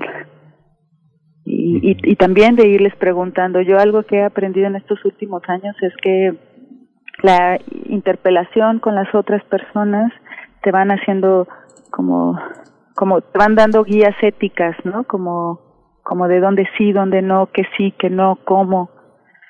Eh, entonces hay que estar muy alertas a eso, a lo que las otras personas nos dicen. Esto sí me gusta, esto no me gusta, no quiero hablar de esto etcétera, etcétera. Sí, hay una parte, Daniela, que yo creo que con los años hemos aprendido a estar fuera y a estar de una manera respetuosa los, los hombres, porque hace, alguno, hace algún tiempo, un par de años por lo menos, un compañero nuestro, un colaborador de Primer Movimiento, Francisco Rodríguez, que le decimos el, tío Paco, él, habla, él es un economista y hablaba de las encuestas eh, que había hecho el INEGI en torno al tema de las mujeres y que había colocado mujeres muy profesionales, muy empáticas, aunque sea una palabra que no le gusta al presidente, empáticas, eh, con, las, con las mujeres encuestadas. Eh, muchas eh, protestas porque en algunas marchas no querían las mujeres hombres, reuniones de mujeres, pero hay una voz que es particularmente empática con las mujeres. Yo sí imagino, te imagino dialogando con estas mujeres que están en la, en la pantalla, en la presencia de la vida de Alicia de los Ríos, y que hay unas historias de mujeres que las mujeres se cuentan entre sí y que en este documental nos invitas a escucharlas. Tal vez si hubiera habido otras presencias no hubieran fluido de esa manera hay una voz, hay una manera de, como documentalista mujer entrar en esas vidas de mujeres con la confianza que significa tener el oído fino para entender esos sentimientos? Híjole, yo creo que no. Mira, en el caso concreto del documental es muy curioso porque el equipo eran hombres todos, ¿no? El cinematógrafo era Gabriel Villegas, el sonidista Memo Yaguno, Mario Gutiérrez el productor, Alfonso Díaz que nos acompañaba en las entrevistas y esto fue una cosa circunstancial, pues, ¿no? Pero eh, o sea, yo creo que hay que estar atentas a las necesidades de las personas con quienes trabajamos y si esas personas por ejemplo, si este documental hubiera sido sobre violación sexual, probablemente no, no hubiera sido, o sea, no hubiera habido un equipo de hombres, ¿no? Y probablemente la, la mujer hubiera pedido que no hubiera hombres en la entrevista o, o hubieran sido otras condiciones de, del proceso de rodaje. Eh, yo creo que en, este caso nada más es como dato curioso que la mayoría eran hombres y que si si algo se logró en cuanto a la cercanía, tenía que ver con pues con un respeto muy grande de todo el equipo, ¿no? Eh, se respetaba el silencio, se respetaban los tiempos, se respetó, o sea, y, y, llegó a ser incluso ya un proceso de amistad bonito, pues, entre todo el equipo. Eh, y yo creo que mucho de eso lo generaron Liliana y Alicia, ¿no? Como su generosidad, su disposición, su voluntad. Eh, entonces, en este caso, el que hubiera hombres no fue un impedimento para, para poder lograr una, un entendimiento, una comprensión, un, rodaje respetuoso. Creo que, que, o sea, creo que esto es algo que se tiene que trabajar de manera como particular en cada caso, ¿no? Y yo también creo que a veces no sé, o sea, no me gustaría llegar a decir que solo las mujeres tenemos una capacidad de escucha comprometida y genuina y respetuosa, ¿no? Eh, yo justo le pedí ayuda a un amigo que, que, me enseñó algunas cosas de su escucha. Eh, a lo que quiero, lo que quiero decir, sin tantos rodeos, es que eso no me parece que sea una cualidad exclusiva de las mujeres, que, que tenemos probablemente más desarrollada por cuestiones sociales, eh, por históricas, pero que creo que también se, se puede, o sea, podemos aprender a hacer escuchas respetuosas, ¿no? Eh, de otra manera, me parece que estaríamos condenados a, asumir que solo las mujeres pueden hacerlo y ya todo se va al traste, ¿no? claro. Y creo que no, o sea, creo que, y, de nuevo insisto, creo que mucho tiene que ver, o sea, Liliana y, Alicia nos enseñaron a nosotras, ¿no? Nos enseñaron cómo querían, a qué ritmo, sus tiempos, o sea, o sea, por ejemplo, con Alicia, las primeras entrevistas fueron eh, pues tardamos en que Alicia nos tuviera confianza para contar lo que cuenta en la película, ¿no? Una de las cosas que a mí me parecen más fuertes que ella comparte, pues fueron, fue en una entrevista que salió casi al final del rodaje, cuatro años después de empezar el proceso. Entonces podemos aprender, pues podemos generar los espacios de confianza para que estas conversaciones se den. Y, y está padre eso, ¿no? Que, que podemos aprender a hacerlas. Respetar. Por supuesto. Daniela Rea, bueno, abrimos esta conversación con un extracto del documental, esta parte eh, donde Alicia está en su clase, está frente a su clase, frente a sus alumnos y sus alumnas, su clase de historia, y recupera ejemplos de mm, como el del 68. Habla ella de la posibilidad de que existieran, de, pensar en la existencia de expresiones más radicales dentro del mismo movimiento. Y entonces eso a mí me puso a pensar, eh, habla, habla de, de las víctimas, de cómo consideramos a las víctimas. Después de todo este recorrido tuyo en este documental, pero también en tu trabajo en general, ¿cómo pensamos a las víctimas? ¿Qué nos puedes decir? ¿Cómo pensamos a las víctimas socialmente? Eh, esta construcción social en un país como México, tan golpeado precisamente con tanto dolor y bueno, al margen de lo que nos pueda decir la, la ley, de lo que es una víctima directa y una víctima indirecta, en fin, ¿cómo pensar la idea de víctima? Bueno, yo creo que lo primero que habría que pensar, y es algo que yo aprendí y que todavía me cuesta recordármelo, es que, que el concepto de víctima es algo que construimos socialmente, jurídicamente, activísticamente, ¿no? Y, y pues como toda generalidad, pues tiene sus fallas. Y, y aquí es también de nuevo regreso a, a esa como como requerimiento de preguntarles a las personas cómo se asumen, ¿no? Porque también el ser víctima es una cosa concreta que sucede en un momento y que las personas van saliendo de esa situación de una forma u otra con o sin ayuda. Y es importante preguntarles en qué momento de ese proceso se sienten ellas, ¿no? Eh, hace poco hablaba con un Rogelio Amaya, que es uno de los chicos que fueron acusados del coche bomba en Juárez, 10 años después, ¿no? bueno, estuvo preso tres años, sufrió tortura y una vez que nos vimos hace poco y decía, bueno, hace dos años y decía, bueno, es que yo ya no soy víctima, ¿no? Y eso para mí fue muy revelador, o sea, como salió de esa situación y a mí me interesaba saber qué había, qué significaba sentirse víctima y cómo había salido de esa condición que se requirió. Entonces, eh, creo que eh, una cosa que yo aprendí, una cosa que yo aprendí con, con Liliana y con Alicia es que también nosotras en nuestro trabajo periodístico, documentalista, generamos estigmas de lo que debe ser una víctima, ¿no? Del deber ser víctima. Y ellas se revelan a eso, ¿no? Ellas, hablo, pienso no solo en Liliana y en Alicia, sino en las personas. Eh, y me parece que la discusión que plantea eh, Alicia es bien pertinente, ¿no?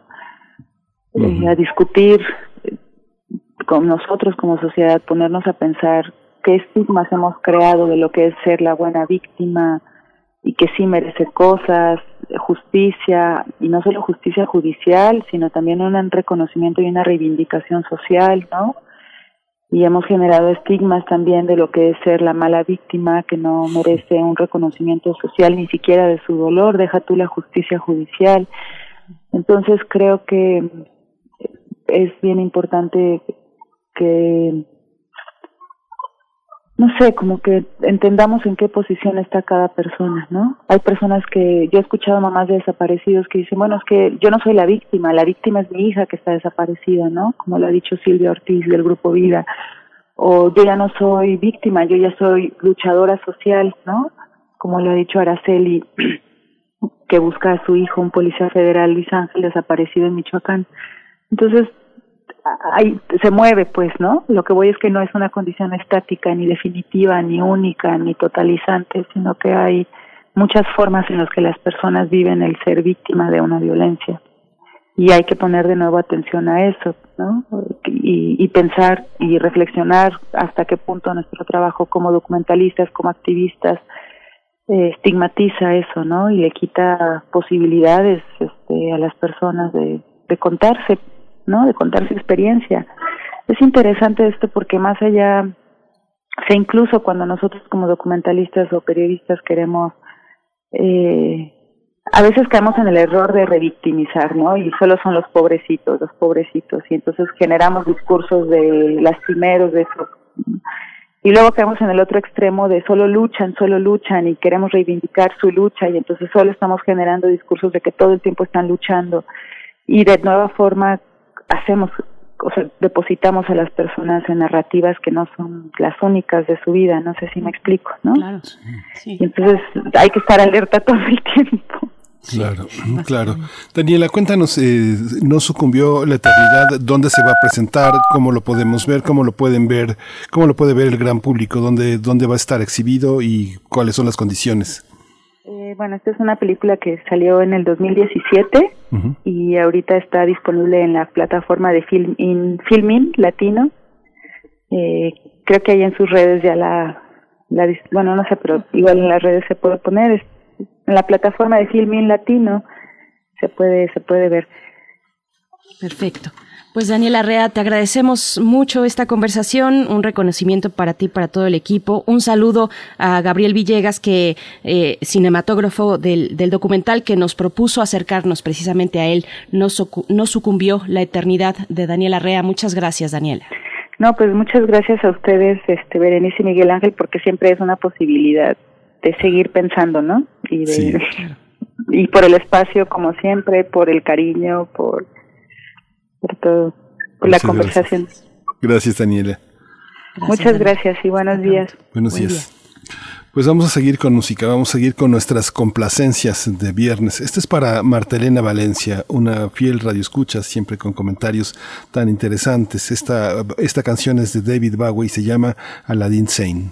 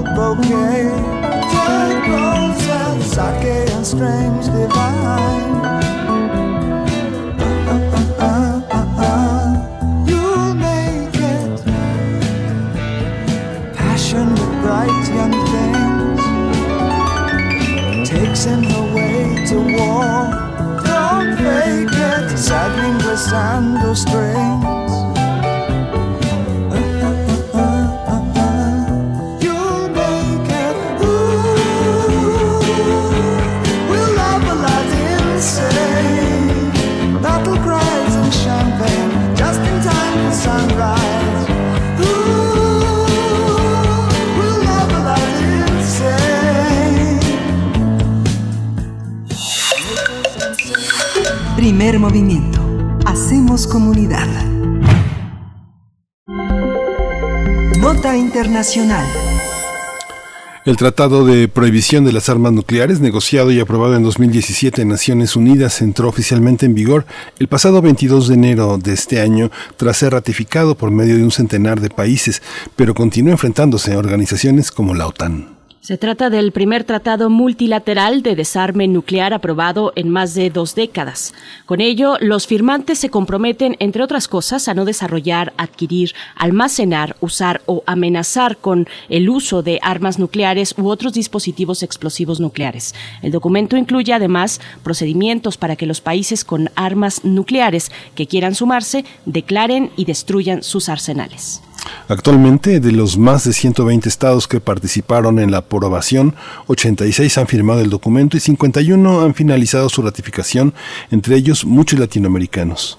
El titular de la ONU, Antonio Guterres, felicitó a las naciones que ya han ratificado el acuerdo y elogió el papel decisivo que ha jugado la sociedad civil en el progreso de las negociaciones. Vamos a analizar la importancia de la entrada en vigor de ese tratado, sus implicaciones, sus consecuencias. Hoy nos acompaña el maestro Damaso Morales Ramírez. Él coordina el Centro de Estudios Europeos de la Facultad de Ciencias Políticas y Sociales de la UNAM y nos da mucho gusto saludarlo en este casi inicio de año. Damaso, buenos días. Muy buenos días, el gusto es mío poderlo saludar, al igual que el auditorio. Gracias. gracias. Gracias, maestro Damaso Morales. Bienvenido. Pues le pregunto qué alcances y qué relevancia tiene un tratado como este. Pues en realidad es un tratado muy, muy, muy relevante porque si nosotros lo observamos a través de la historia, es una suma de tratados que se han hecho en la materia y que evidentemente viene a, a ser muy claro en su mandato porque así lo dice de manera clara, inequívoca, este, de que no puede hacerse uso de las armas nucleares como herramientas en las guerras, precisamente por las consecuencias devastadoras que estas tienen en la humanidad. Entonces, se mueve en dos direcciones. Por un lado, eh, que a diferencia de los tratados anteriores, aquí sí lo dice, que se prohíben, se prohíben todo tipo de armas nucleares eh, y pasa por todas las etapas, desde el desarrollo de las armas nucleares, los ensayos nucleares, la producción de, estos, por supuesto, la adquisición o, el poseerlas también. Entonces, todos los, los países que forman parte de este nuevo instrumento se ven obligados precisamente a, si tienen bombas o armas nucleares, se ven obligados precisamente a deshacerse de las mismas y quienes no lo tienen, por supuesto, se verían obligados jurídicamente a no desarrollar ningún tipo de arma nuclear. Entonces, esa sería, digamos, la, la gran diferencia de otros tratados como el Tratado de No Proliferación de Armas Nucleares o el reciente tratado que acaban de, de expandir durante, ampliar durante cinco años precisamente Biden y Putin, que es este tratado de armas estratégicas nucleares, ¿no? La reducción de armas estratégicas nucleares. Entonces, se suma precisamente este corpus jurídico que pues tiene un aliento muy muy antiguo de décadas este, y haciendo más claro el mandato de la comunidad internacional en este tema. Recuerdo, Damaso, la preocupación de la legisladora Nancy Pelosi frente a Donald Trump y los códigos, ¿no? Decía que hay que quitarle los códigos a este, a este, a este, a este hombre tan arrebatado. Eh, ¿Cómo es? Hay, una, hay un eufemismo también en esta el tema de las armas estratégicas. Todos eh, y pasan por el tema de lo nuclear. India, Corea, todo este conjunto de países que han invertido mucho también en la carrera espacial, que parece que va también de la mano. ¿Cómo entender esta, cómo entender algo que sucede al interior de los gobiernos? Hay un, hay, hay tratados de supervisión que se respeten, que fue uno de los temas que desde 2019 estaban en la, en, en, la baraja, que pues, este, el dejarse supervisar, el dejarse este, fiscalizar por un, por un grupo de expertos. ¿Cómo está esa situación, Damaso? Claro, este, aquí y, y, bueno que lo tocas porque efectivamente recordemos a, aquel tratado que habían negociado Gorbachev y Reagan precisamente para la reducción y eliminación de armas nucleares de corto, mediano e intermedio alcance precisamente y que apenas el mes de agosto del año pasado fue suspendido por los Estados Unidos precisamente por Donald Trump acusando a los soviéticos pues que estaban ahí haciendo eh, algunos eh, daños respecto a sus compromisos en el marco de este tratado. Ello nos habla efectivamente de estas capacidades o incapacidades para lograr estas certificaciones de que los países efectivamente estén cumpliendo con, con, sus compromisos. Y este es el caso precisamente de aquel tratado que en agosto del año pasado fue finalizado.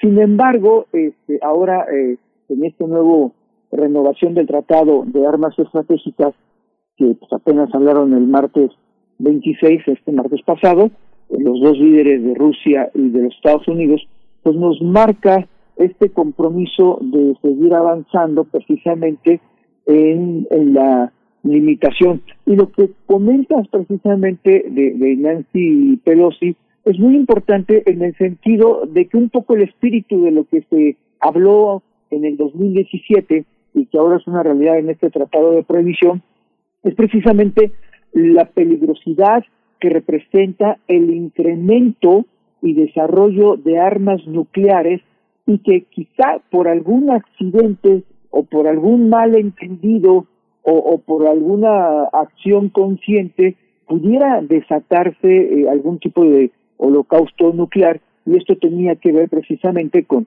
con lo que mencionaba Nancy Pelosi de controlar el acceso que tenía Donald Trump a los códigos nucleares, particularmente aquellos que ya están en un estatus de, de, armas nucleares, eh, digamos, estratégicas, que básicamente son las que pueden ser lanzadas pues de manera casi inmediata, ¿no?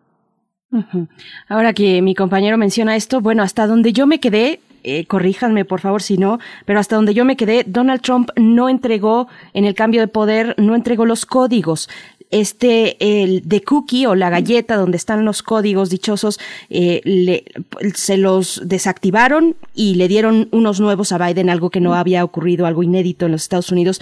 Pero entonces con esto con el tema de los códigos con el tema de este maletín de eh, maletín fútbol que acompaña al presidente de los Estados Unidos a cualquier lugar donde se encuentre eh, cómo se posiciona pensando en toda esta cultura sobre la guerra y sobre el poderío nuclear que reposa en los Estados Unidos. ¿Cómo se posiciona precisamente un país como Estados Unidos frente a este tratado, maestro Damaso?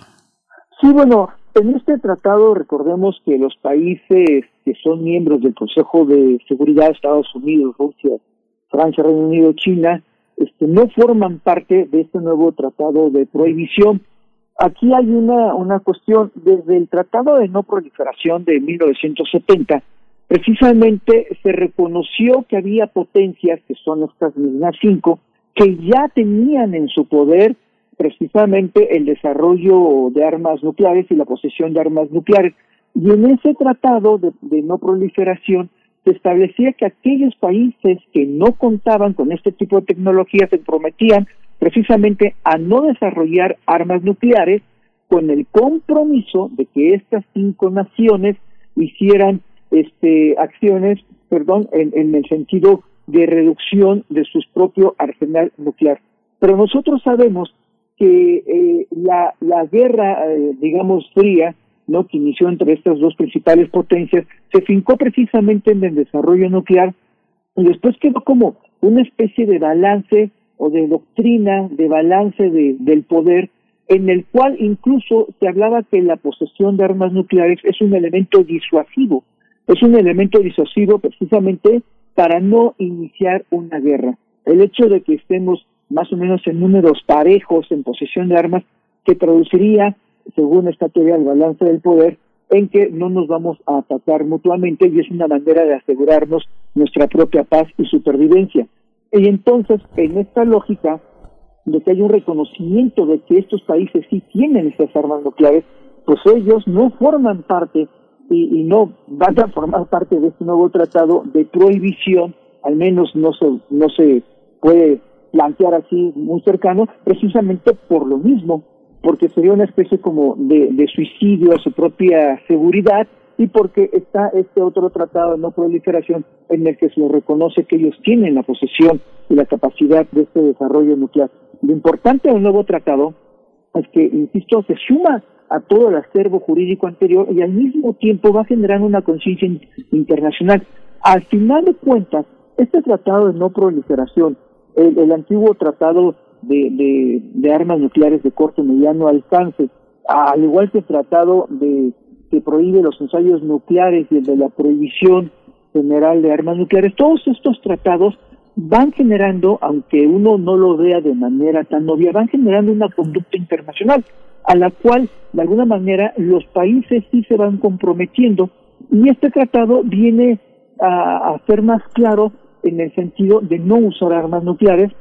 Y por supuesto que este es algo es algo muy importante es un gran avance en este digamos visión eh, jurídica y política que se tiene respecto al uso de las armas nucleares. Además de que también contempla este trabajar con las víctimas que hayan sido eh, que hayan estado cerca de los ensayos nucleares o, algún otro tipo de, de accidente nuclear precisamente para poder ayudar a las víctimas. Ujú.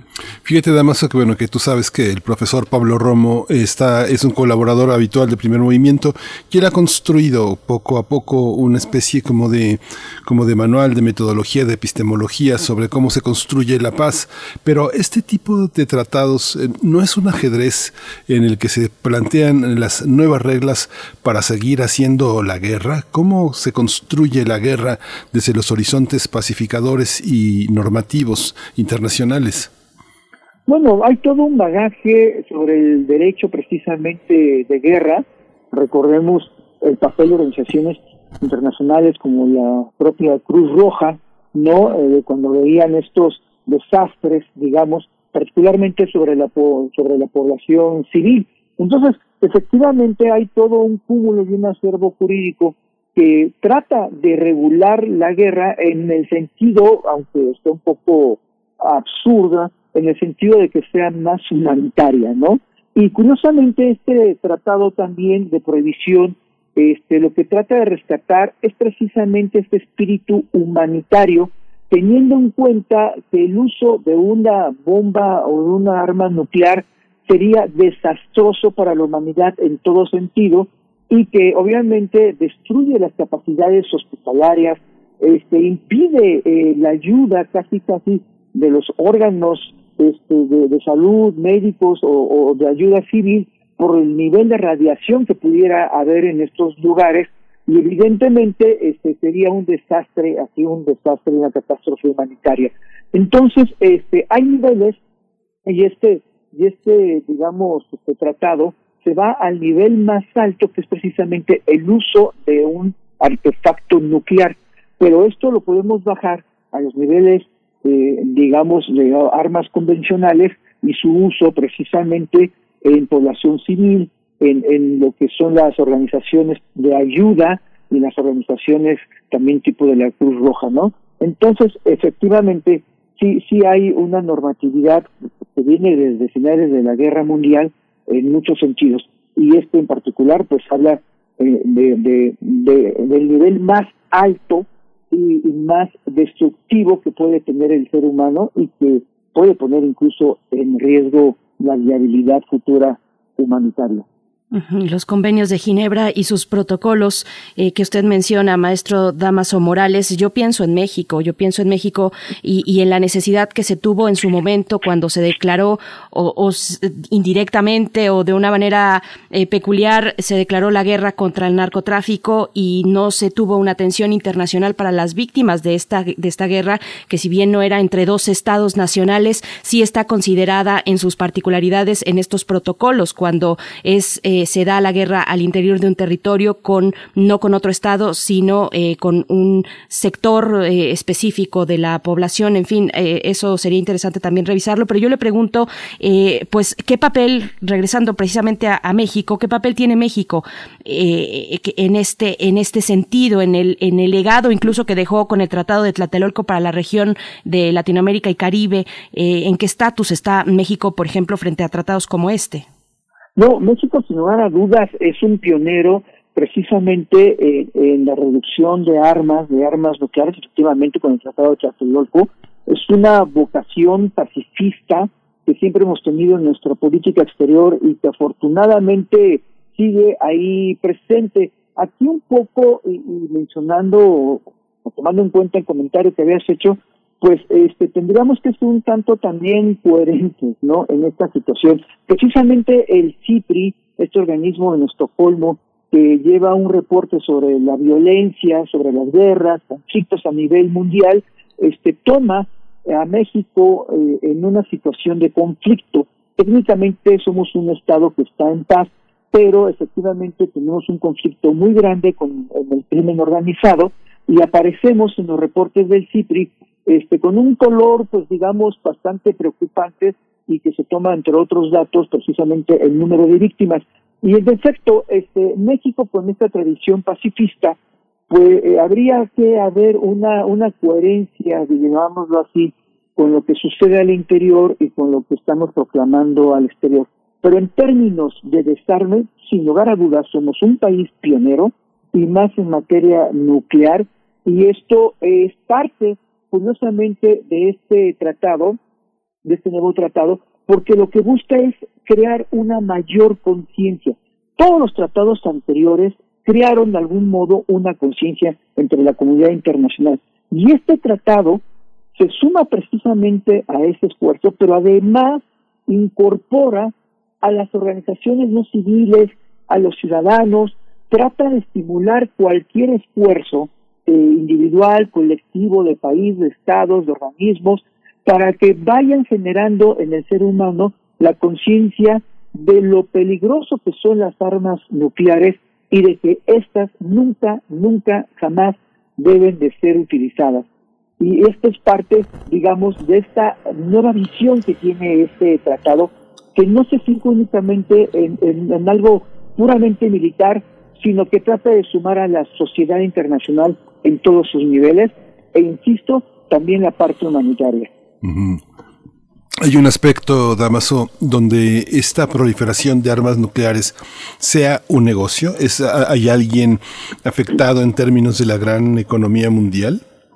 Sin lugar a dudas, este, tenemos aquí eh, un gran negocio y es curioso porque precisamente en los debates que se llevaron a cabo para este tratado, se hablaba de que las empresas, que también son corresponsables, se hablaba también de que la banca, los servicios financieros que también son corresponsables juntos con los estados, los compradores, los intermediarios, y precisamente este, es algo un poco romántico, pero digamos es parte de la creación de esta conciencia, se hablaba de que todos estos actores tendrían que tomar también la conciencia del papel que ellos estaban jugando, desde financiarlos hasta producirlos, hasta venderlos, precisamente como un mal este, potencial creciente al, al mundo. Eh, ellos parten de que mientras más armas nucleares haya, pues eh, la posibilidad de que suceda un evento nuclear es más elevado, tomando, por ejemplo, lo que decía Nancy Pelosi de Donald Trump, por traerlo a la mesa, pero en efecto, este, pues estamos hablando que es uno de los principales negocios a nivel mundial, junto con la venta de armas convencionales, sin lugar a dudas, ¿no? Eh, o todo englobado. Entonces, estamos hablando también de grandes intereses este, que están ahí puestos, pero sobre todo hay que tomar en cuenta que cae en la seguridad nacional de los estados, al particularmente de estos cinco estados que poseen armas nucleares, más los que se han ido sumando, ¿no? India y otros países, ¿no? Pero hablando de, de estos cinco principales. Así es. Bueno, pues maestro Damaso Morales, como siempre, le agradecemos su participación, su eh, pues colaboración para discutir un tema tan tan importante. Ahora también que se asoman posibilidades distintas, no sé si mejores, pero distintas, seguramente mejores de lo que teníamos con la nueva eh, gestión ahora con Joe Biden en los Estados Unidos. Muchas gracias, eh, maestro Damaso. No, aquí estamos. Mucho gusto en saludarlo. Muchas gracias. Pues ya nos vamos casi pero nos vamos a ir con música, nos vamos a ir con música antes de que, después de que despidamos a la radio Nicolaita, que nos acompañamos de 8 a 9 de la mañana todos los días. Nos escuchamos el próximo lunes. Veranice, música. Así es, nos vamos con música. Esto que es para Miguel Ángel Gemirán, el tema de la película The Warriors.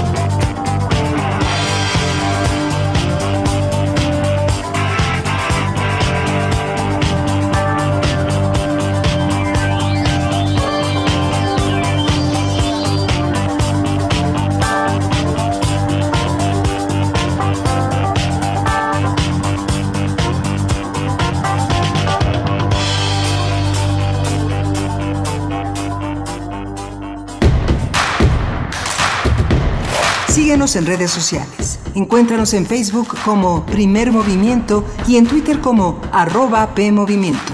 Hagamos comunidad.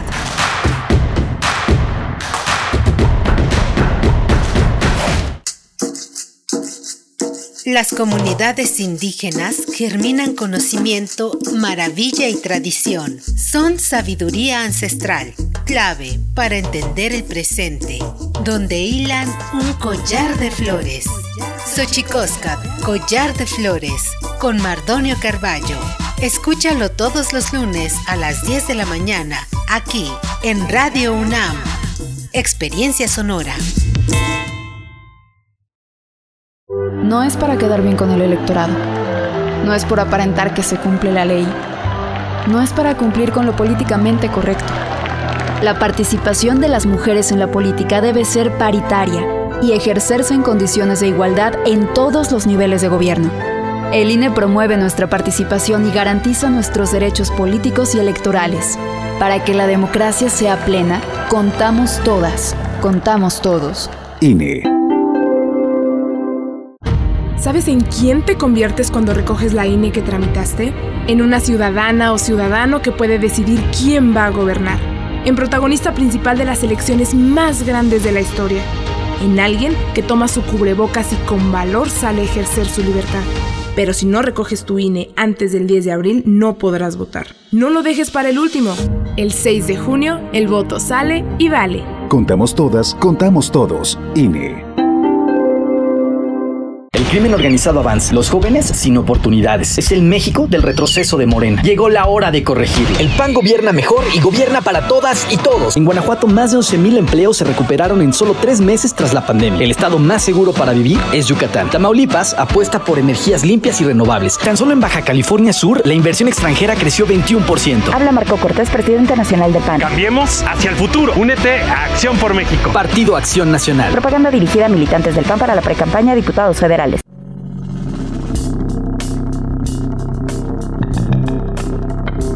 Prisma RU. Relatamos al mundo. Un informativo con visión universitaria. Noticias, análisis, debate. Prisma RU. Conduce Deyanira Morán. Te invitamos a escucharnos de lunes a viernes, de 1 a 3 de la tarde. 96.1 de FM. Radio UNAM. Experiencia sonora. Antes el dedazo lo daban los políticos. Pero con la nueva forma de hacer política de redes sociales progresistas, esta vez el dedazo lo darás tú. Porque por primera vez en la historia, un partido político de México tendrá elecciones digitales. En las que la gente y sus dedos elegirán a las y los líderes que llevarán a México adelante. Este febrero te toca dar el dedazo. Participa en las elecciones internas de RSP, las primeras elecciones digitales en la historia, y llevemos a México hacia adelante. Visita redessocialesprogresistas.org. Somos la nueva fuerza política de México. Llegamos para impulsar la fuerza de las y los jóvenes, la fuerza de las mujeres y la igualdad, la fuerza del medio ambiente. No somos ni de izquierda ni de derecha, somos centro progresistas. Somos el partido de la fuerza de miles de mexicanas y mexicanos, como tú y como yo. No venimos a pelear, sino a construir con fuerza. Súmate y lograremos con fuerza un México que es más grande que sus problemas. Fuerza por México, el partido fuerte de México. ¿Sabes las consecuencias para ti y tu familia de 40 años con gobiernos del PRIAN? El poder adquisitivo del pueblo cayó 60 lugares a nivel mundial. Pero la cuarta transformación detuvo esta caída y aumentó el salario mínimo. El primer año 16%, el segundo 20% más y para 2021 aumentará otro 15%. En Morena luchamos por un salario digno que mantenga viva la esperanza en México. Morena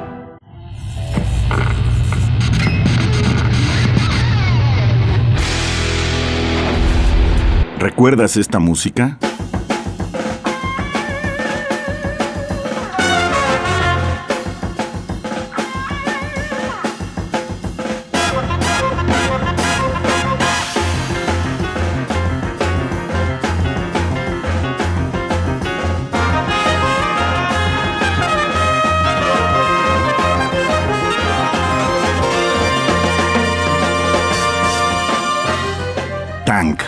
Emerson Lake and Palmer, 1977.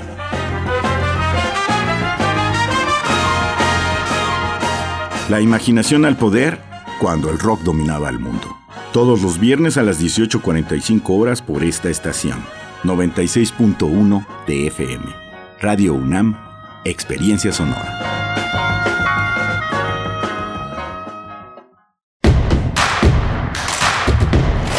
Encuentra la música de primer movimiento día a día en el Spotify de Radio UNAM y agréganos a tus favoritos.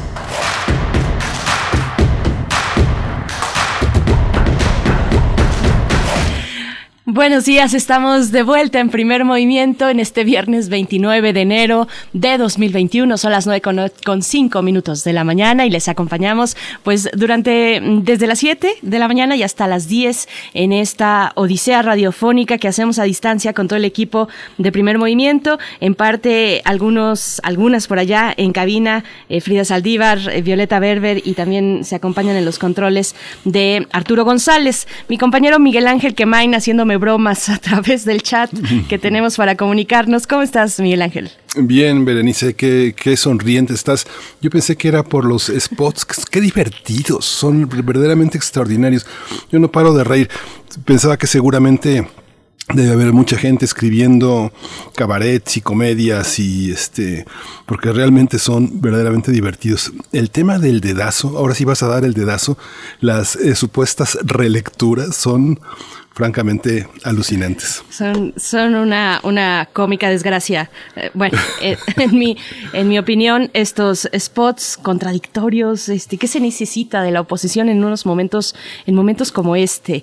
Eh, ¿Qué se requiere, qué requerimos en este país? Una oposición que, que hable precisamente de los problemas que nos aquejan, que son muchos, que son muy profundos, o que por su parte se dediquen pues a criticar lo que hace el gobierno. Vaya, es que estamos en ese nivel así de básicos estamos. Pero bueno, querido Miguel Ángel, eh, vamos también en esta hora que tenemos nuestra mesa del día para hablar de precisamente problemas importantes, la desigualdad y la pandemia, esto de acuerdo a lo que arroja el más reciente informe de Oxfam, eh, el del año pasado, pues vamos a, a platicar precisamente con Alejandra Haas, directora ejecutiva de Oxfam México, y con Rogelio Gómez Hermoso coordinador de Acción Ciudadana frente a la pobreza, una iniciativa de la sociedad civil. Y pues bueno, estos problemas a los que nos seguimos enfrentando, más en estos momentos, se pone de manifiesto la desigualdad entre las naciones, desigualdad operativa en cuestiones de salud, desigualdad también en las posibilidades científicas, tecnológicas y de producción que, se tiene pues eh, en un país como el nuestro, en países como en la que en, nuestra región, América Latina y Caribe. Así es que bueno, estaremos conversando conversando al respecto, Miguel Ángel. Sí, justamente es un tema muy importante y Alejandra Haas es un personaje, es una persona, una, una, eh, una, una, mujer que se ha dedicado de una manera muy responsable, ética y de una enorme credibilidad a explorar estos temas. Eh, ha sido crítica, ha formado parte de equipos muy, muy importantes que han logrado hacer hacer cambios y reflexiones fundamentales sobre este tema. Alejandra, pues ahora es directora ejecutiva de Oxfam, pero bueno, ha sido una abogada importante, una egresada de la, de la Ibero, ha hecho su maestría en Derecho en la Universidad de Nueva York y ha, ha contribuido de una manera notable. Y Rogelio Gómez Hermosillo, pues va a ser muy, muy importante escucharlo de nuevo. Él ha sido coordinador de Acción Ciudadana frente a la pobreza y un hombre que conoce profundamente estas situaciones y cuyas voces son pues imprescindibles en estos momentos, ¿no? Así es, así es, eh, totalmente de acuerdo. Y pues bueno, antes de irnos con la mesa del día y la poesía necesaria, solamente hacer un, alto para despedir a nuestra compañera, a nuestra compañera Isela Gama. Ella estuvo con nosotros durante una temporada, se ofreció como voluntaria aquí en Primer Movimiento. Antes hizo el servicio social en Prisma RU, eh, el espacio eh, de la tarde aquí en Radio UNAM. Y pues bueno, no pudimos, al menos hablo por mí, Miguel Ángel, yo no pude conocer a Isela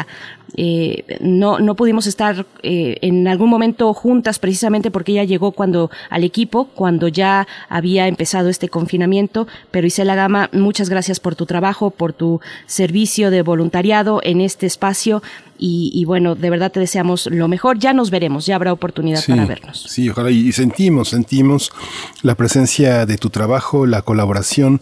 Frida Saldívar fue un elemento, un puente eh, con el, resto del equipo para que se conociera. Y esta vocación universitaria, hay, estructuras como las prácticas profesionales o el servicio social, pero el voluntariado verdaderamente es algo extraordinario. Está entre nosotros, está en la universidad, está en la sociedad mexicana también, está es, es algo que viene de familia y que le llamamos acomídete, acomídete, y ese acomídete que empieza con levantar la mesa, con tender la cama, termina en estas grandes aventuras eh, de la vida académica y universitaria. Por supuesto. Pues bueno, muchas gracias Isela por todo tu trabajo eh, que apreciamos mucho, como el que apreciamos el de todos los eh, compañeros y compañeras de servicio social y en tu caso en el voluntariado, porque hoy en estas circunstancias, hay que decirlo, en estas circunstancias de confinamiento, pues no hay servicio social eh, dentro de esta radiodifusora. Así es que bueno, Isela decidió y, junto con Frida Saldívar en conversaciones estar como voluntaria. Así es que bueno, muchas gracias Isela por tu, por tu trabajo. Pues bueno, vamos vámonos ya, querido Miguel Ángel, si estás de acuerdo con la poesía. a la poesía. Primer movimiento. Hacemos comunidad. Es hora de poesía necesaria. Hoy la poesía está a cargo de eh, Elisa Díaz Castelo. Ella nació en 1986 en Ciudad de México, es poeta y traductora, estudió letras modernas inglesas en la UNAM, tiene varias traducciones interesantes, paréntesis, eh, varias traducciones interesantes en la revista de la universidad, de donde yo extraigo el poema de esta eh, mañana, que es de su autoría, pero además podemos encontrar ahí traducciones, buenas traducciones de Elisa Díaz Castelo. Ella fue también, ha sido becaria del programa Jóvenes Creadores del FONCA y de la Fundación para las Letras Mexicanas. Obtuvo el premio Bellas Artes de Traducción Literaria Margarita Michelena en 2019 y el año pasado también fue premio Bellas Artes de Poesía Aguascalientes. Así es que bueno, una pluma, eh, una nueva pluma, una joven pluma muy talentosa que ya hemos eh, traído aquí en este espacio de poesía y que hoy regresamos con ella, con el poema Esto otro que también me habita. Un poema para ponernos a pensar en aquello en aquello microscópico que habita en nuestro cuerpo, que nos constituye y que además nos sobrevive a nuestra muerte. Así es que bueno, eh, esto que, esto otro que también me habita, será acompañado en la música después con algo de Pink Floyd para viernes, Breathe in the Air. Pero vamos antes con la poesía, Elisa Díaz Castelo. El link ya lo pueden encontrar en nuestras redes sociales. Esto otro que también me habita animalejos insidiosos y inocuos, pero ante todo diminutos, o por lo menos discretos, de varias patas o ninguna, redondos o alargados, con o sin ojos, con o sin dientes, asexuados o calientes, procreativos, sobre todo invisibles o bien ocultos, invertebrados, por suerte, invertebrados. Desde siempre nos habitan, huéspedes y nosotros, anfitriones, no podríamos vivir solos, mantenernos. Somos ellos, son nosotros. No hay dualismo ni monismo, todo parasitario, todos parásitos. Hay más células de microbios que células humanas en el cuerpo, bacterias sobre todo, rumiantes, pastando en las etapas en las estepas del intestino, virus también perfectos como semillas de castaños, y dónde en todos lados, y cuándo siempre. La ameba indecorosa, el demodex alienígena,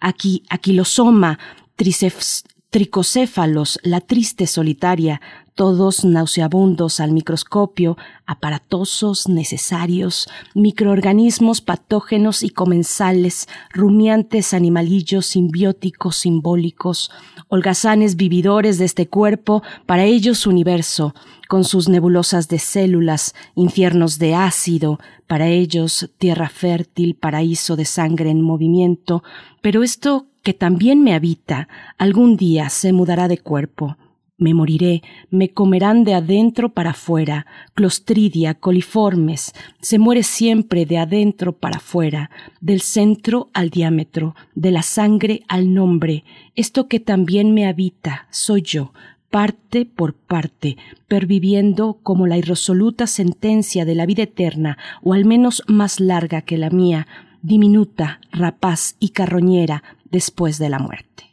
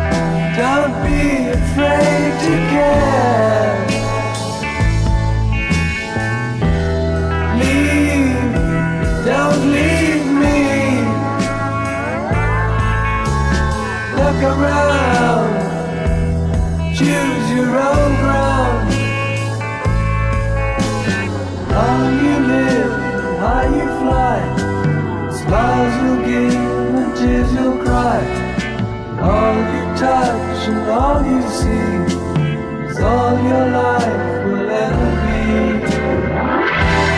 Run, rabbit, run. Dig that hole,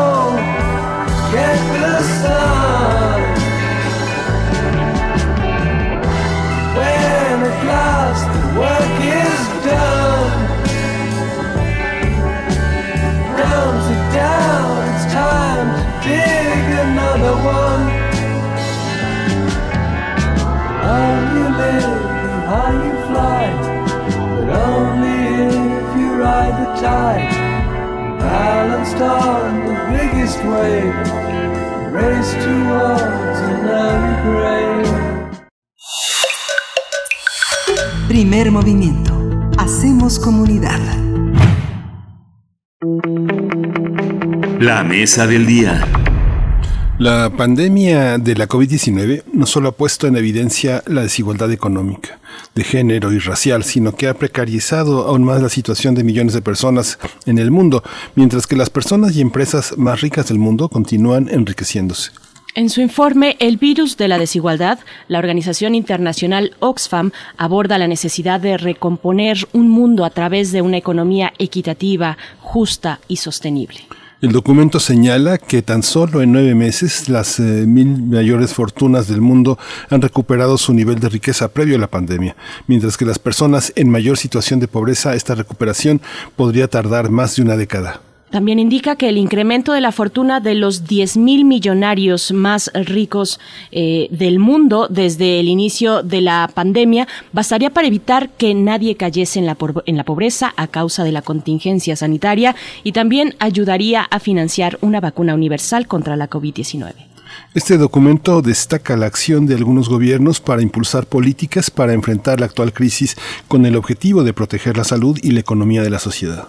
Pues vamos a realizar un análisis del informe de Oxfam y sus propuestas sobre una economía, como dijimos, equitativa, justa y sostenible. Nos acompañan esta, esta mañana a través de la línea. Mm, por mi parte presento a Alejandra Haas, directora ejecutiva de Oxfam México, abogada por la Universidad Iberoamericana con maestría en Derecho por la Universidad de Nueva York. Ha participado en la construcción e instrumentación de iniciativas legislativas y de política pública con perspectiva de derechos humanos. Alejandra Haas, gracias por estar con nosotros esta mañana aquí en Primer Movimiento. Bienvenida, ¿cómo estás?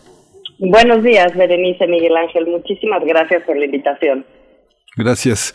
También por mi parte presento a Rogelio Gómez Hermosillo. Él es coordinador de Acción Ciudadana frente a la Pobreza, una iniciativa de la sociedad civil organizada que integra a más de 60 organizaciones de todo el país para impulsar acciones efectivas frente a la pobreza y la desigualdad. Bienvenido Rogelio Gómez Hermosillo nuevamente aquí en Primer Movimiento. Gracias. ¿Qué tal? Muchísimo gusto, muy feliz año a todos. Gracias, por la invitación. Gracias, Rogelio, también bienvenido. Pues empezamos, Alejandra Haas, ¿qué plantea este informe de Oxfam? ¿Hacia dónde apunta? ¿Qué miradas eh, rescata para su construcción, su, la edificación de este, de este informe? Pues miren, este informe se da en el contexto todos los años del Foro Económico Mundial en Davos, Suiza. Ahora fue virtual por la pandemia pero todos los años eh, Oxfam, digamos, le devuelve al sector de las de los grandes tomadores de decisiones de las economías mundiales, pues una mirada en el espejo, ¿no? Mientras se toman medidas económicas de gran calado, y esto ha sido año con año, eh, pues para para crecer eh, los, los productos internos brutos de los países y para establecer condiciones de competitividad para las empresas y demás, eh, Oxfam le devuelve, digamos, a esa audiencia y al mundo una mirada acerca de las condiciones de desigualdad en las que viven millones de personas. No, no exagero, justo porque Oxfam tiene una presencia global y una visión abarcadora de, de las circunstancias muy distintas que hay en las distintas regiones del planeta. En esta ocasión, su informe es particularmente duro justamente porque eh, ante una situación como una pandemia global, eh, pues hubo un, momento en el cual se cimbró la economía, se, eh, se detuvieron las, las ganancias y algunas de las digamos de, de las de las perspectivas económicas tuvieron muchas de todas las perspectivas económicas tuvieron que ser revisadas.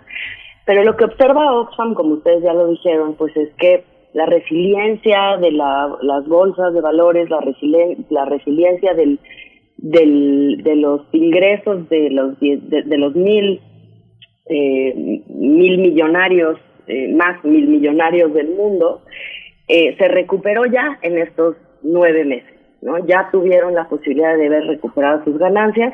Mientras tanto, el resto del planeta eh, tomará hasta 10 años para recuperar los niveles del 2019. ¿no? Eh, creo que la, contribución de este informe tiene, es, tiene muchas, muchas aristas. Yo quisiera dejar sobre la mesa, para mi gusto, tres eh, hallazgos importantes para México. El primero es el sistema de salud fragmentado que tenemos en este país, que hace que tiene consecuencias, por ejemplo, en lo que ustedes llamaron al principio la, la racialización de esta pandemia, eh, lo vemos por ejemplo en comunidades y pueblos indígenas, en donde no necesariamente están más expuestos al, al contagio, justo porque no eh, necesariamente esas comunidades viven como vivimos en, quizá en las ciudades más concentradas, pero a la vez la mortalidad sí es mayor y más, más eh, más aguda cuando pega la pandemia justamente por la falta de accesos eh, a servicios de salud. Entonces ahí hay, hay un hallazgo importante. El sistema de salud en general eh, debería ser un sistema universal para cortar brechas de desigualdad, disasociarse de la formalidad laboral como lo tenemos ahora, por ejemplo, dividiendo a, las personas entre quienes están en el INSS y quienes no y eh, creo que es momento de pensar seriamente en esta en este proyecto que será un proyecto de largo aliento pero que creo que podría ser eh, un paso enorme hacia construir mayores condiciones de igualdad. Lo segundo es, en el, en el mismo sentido, la necesidad imperiosa para México de atender el tema de género. Eh, como dice el informe, alrededor de, se estima que 112 12 millones de mujeres van a perder su empleo o su ingreso por culpa de la pandemia, esto es en el mundo entero. Eh, y en México una de las problemáticas principales de autonomía económica de las mujeres tiene que ver con la enorme carga de cuidados que tenemos.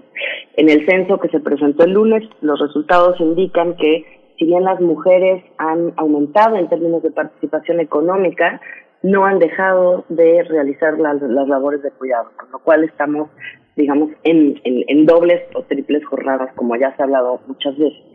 Ahí también el establecimiento de un sistema de cuidados, pues es, es urgente, ya hay buenas noticias, hay una aprobación en la Cámara de Diputados de una reforma constitucional que va hacia allá. Pero eh, la tercera, que es como subyacente a estas dos propuestas, pues es la la necesaria y forzosa eh, relación con el tema tributario, con el tema fiscal. ¿no? Y creo que este informe lo pone de manera muy clara. Estamos cobrando pocos impuestos a las personas que más lo pueden pagar. Eh, creo que hay que tomar eh, dos medidas. Una es copiar a Argentina, que tiene un impuesto de emergencia sobre las grandes fortunas para sufragar los gastos de emergencia de esta pandemia. Y la segunda, una mirada de más mediano y largo plazo, que es establecer impuestos progresivos que nos permitan precisamente pagar estos sistemas universales de salud, de cuidados, que puedan poner a las personas, a las familias mexicanas, eh, a las mujeres particularmente y a los grupos en situación de marginación en una situación totalmente distinta de acceso a sus derechos. Muchas cuestiones de, de, esto que nos estás comentando, Alejandra Haas, de lo que incluye para el capítulo mexicano este informe de Oxfam. Y Rogelio Gómez Hermosillo, bueno, uno piensa, ahora con esta cuestión tributaria, fiscal, uno piensa en la responsabilidad social de, de los eh, millonarios en el mundo. Pues vamos a no, a no a dejarlo en México, pero, um, por ejemplo, este personaje, el dueño de Amazon, Jeff Bezos, que se ha hecho mil millonario eh, durante estos momentos de tanta carencia, también Mark Zuckerberg eh, pues subió, crecieron sus fortunas de estos dos personajes y no los vemos liderando eh, una campaña en estos momentos de urgencia. En fin, ¿qué, tratamiento, qué consideraciones eh, nos puedes compartir tú que nos ha traído la pandemia con respecto a la desigualdad en el mundo? Pues mira, sí, la verdad es que es un tema que hemos comentado en otras ocasiones, la desigualdad que ya estaba presente en el mundo eh, esta pandemia, por un lado, eh, dejó caer los velos de dónde estaban, digamos, todas las todas las condiciones que, que, la generaban, este que mencionaba Alejandra, de, de los sistemas de salud que no funcionan, los sistemas educativos que no funcionan, y el mundo del trabajo, que no es una vía para la salida frente a la pobreza, como lo, como lo hemos comentado en muchas ocasiones.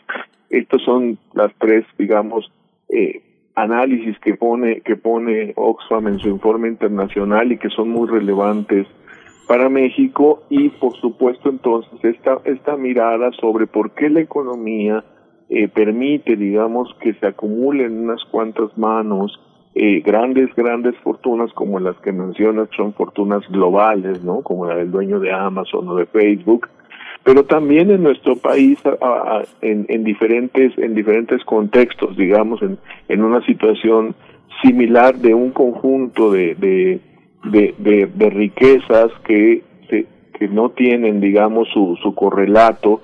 No no yo diría yo no en campaña sino yo ahí concuerdo mucho con lo que decía Alejandra Haas, o sea, en una política tributaria, es una obligación, digamos, yo, yo, digamos, uno sí, yo entiendo, uno sí esperaría una, una reacción solidaria, que en ciertas cosas sí la hay, ¿eh? O sea, en México varias eh, eh, empresas y, y, reaccionaron con mucha seriedad. De hecho, el centro que está en Banamex atendiendo, casi creo que es una de las mejores atenciones para COVID en cobertura y en, y en atención de calidad, pues está financiado por el sector privado. Pero obviamente eso se queda chico frente a la magnitud de, de, del reto y por eso se requiere que, que haya una política tributaria. Ahora yo sí rescato mucho que, que, que la desigualdad va a crecer si no se hace nada, pero se pueden tomar decisiones para que eso no sea así y para así reducir los índices de igualdad y de pobreza generados por esta pandemia y eso tiene que ver con lograr eh, condiciones mejores de trabajo, menos precarias, con respeto a derechos laborales y con remuneración suficiente, con una educación de calidad y ahí el acceso a internet es clave, sobre todo en este en este momento y el acceso a la salud. Eh, nos acaban de dar a conocer el censo 2020, así que tenemos la fotografía exacta del país completita, porque el censo, pues, es eso, ¿no? Todos, ¿no? exacta del país, justo cuando iba a arrancar el COVID, o digamos en sus primeros días antes de, de la pandemia, y nada más déjenme decirles claramente, menos de la mitad de la población, 44%, 56 millones de personas, y ya ven que somos 126, Solo el 44 tiene seguridad social, acceso a los servicios de salud, la seguridad social. Esto que comentaba también Alejandra Haas de la segmentación de unos que tienen seguridad social, y eso no quiere decir que los atiendan bien, pero por lo menos tienen esa derecho derechohabiencia, y el resto de la población que no tiene derecho a derechohabiencia, bueno, hay un pequeño grupo que tiene seguro privado, solo es el 2.5%, y el resto que o no tiene afiliación, tenemos como dos cuartas partes que de 26 punto algo, poquito más pues de la cuarta parte, 26.6% que se atiende en servicios públicos, digamos lo que es el Popular y ahora es el INSABI, y 26.3% que está fuera, que no tiene ninguna afiliación. Entonces, la mitad de la población, poquito más, porque 26 y 26 son más 52%, no tiene ninguna derecho a audiencia a la salud. Ese, en un momento de pandemia, pues queda todo ahí eh, totalmente eh, develado, porque no solo, y también estos son los datos que acaba de dar a conocer no solo está la enfermedad y la mortalidad por COVID, sino las otras enfermedades que se dejaron de atender, muchas gentes a las que se les negó la atención, con razón o sin razón, digamos, básicamente sin razón, si pensamos que la salud es un derecho, pero digamos, no, no en el primer nivel de atención, sino el sistema no pudo atender los casos de diabetes, de hipertensión y los tumores de cáncer que aparecieron todo este tiempo y que se fueron sin atender y que hace un incremento de la mortalidad mucho mayor a la que tenemos de COVID, más del doble de la que, quiero decir, tenemos por COVID 150 mil, tenemos otro tanto y más, 180 mil o más, sería el cálculo, quizá un poco más, por otro tipo de enfermedades durante la pandemia y en exceso, ojo, de la tendencia demográfica que ya de por sí era alta y tenía muchas muertes evitables. Entonces, el sistema de salud y su desigualdad eh, es una de las medidas que pueden generar. Es una política que o desiguala o iguala, y en México tenemos un sistema segmentado que genera desigualdad, podríamos avanzar hacia un sistema con cobertura universal totalmente desvinculado del régimen laboral, dejar de pensar en en, en la salud, porque la salud no es una prestación laboral, es un derecho humano. Así como el planteamiento que el planteamiento que hacen, déjenme plantearles Alejandra y Rogelio una cuestión. El informe de Oxfam, por supuesto, es un informe eh, muy importante, muy objetivo. Sin embargo, una cosa es como pasa con la seguridad, la seguridad y otra es la percepción de la seguridad. Lo mismo la percepción de las eh, desigualdades es distinta a las desigualdades estructurales, radicales, que son también eh, de una manera invisibles. Pero hay una serie de desigualdades que están en la mira y que son mediáticas. Por ejemplo, este, sabemos que en Palacio Nacional hay una clínica y servicio de salud, pero veamos la imagen simbólica. El presidente se queda en casa y lo cuidan quienes lo quieren. Uno de los hombres más ricos de México va a una institución pública, Carlos Slim.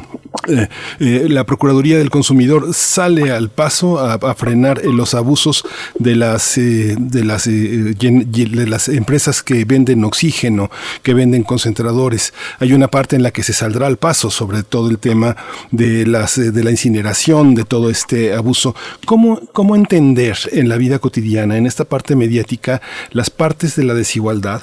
Que tienen que ver con el abuso, con la corrupción, con una falta de solidaridad. ¿Por dónde empezar a entender esa parte vinculada también con las eh, reales? Alejandra, empezamos contigo. Sí, creo que eh, me dices si, entendí bien tu, tu pregunta. Eh, yo también me preocupo mucho por esta percepción que tiene que ver con eh, pues luego no saber qué, qué sí es abuso y qué sí es corrupción o qué sí es desigualdad o qué sí es injusticia y qué no, ¿no?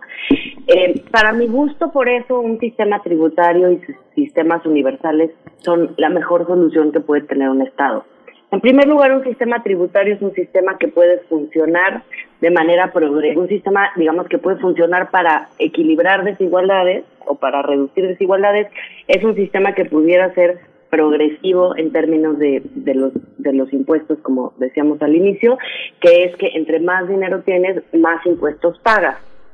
Eso forzosamente hace que quien más, más, más tiene, en México, uno de los datos que encontramos para México es que las 12 personas eh, con más recursos en México, las más ricas de México, con lo que esas 12 personas obtuvieron en los nueve meses de la pandemia, se podría duplicar el gasto en salud del IMSS del 2021 y pagar todas las eh, vacunas de este país, ¿no? Entonces, sí tenemos eh, millonarios, mil millonarios, personas que pudieran pagar grandes cantidades de impuestos, que de todas maneras eso tampoco va a mermar su posición económica porque tienen mucho, mucho, mucho dinero, comerán o vivirán de sus, de sus eh, podrán vivir muy tranquilamente, digamos, a lo largo de los años, pero sí que aporten, eh, que aporten los impuestos que tienen que aportar. Eh, el sistema tributario es el mejor igualador en el sentido, pues, de que es objetivo y no es una cosa como personalizada.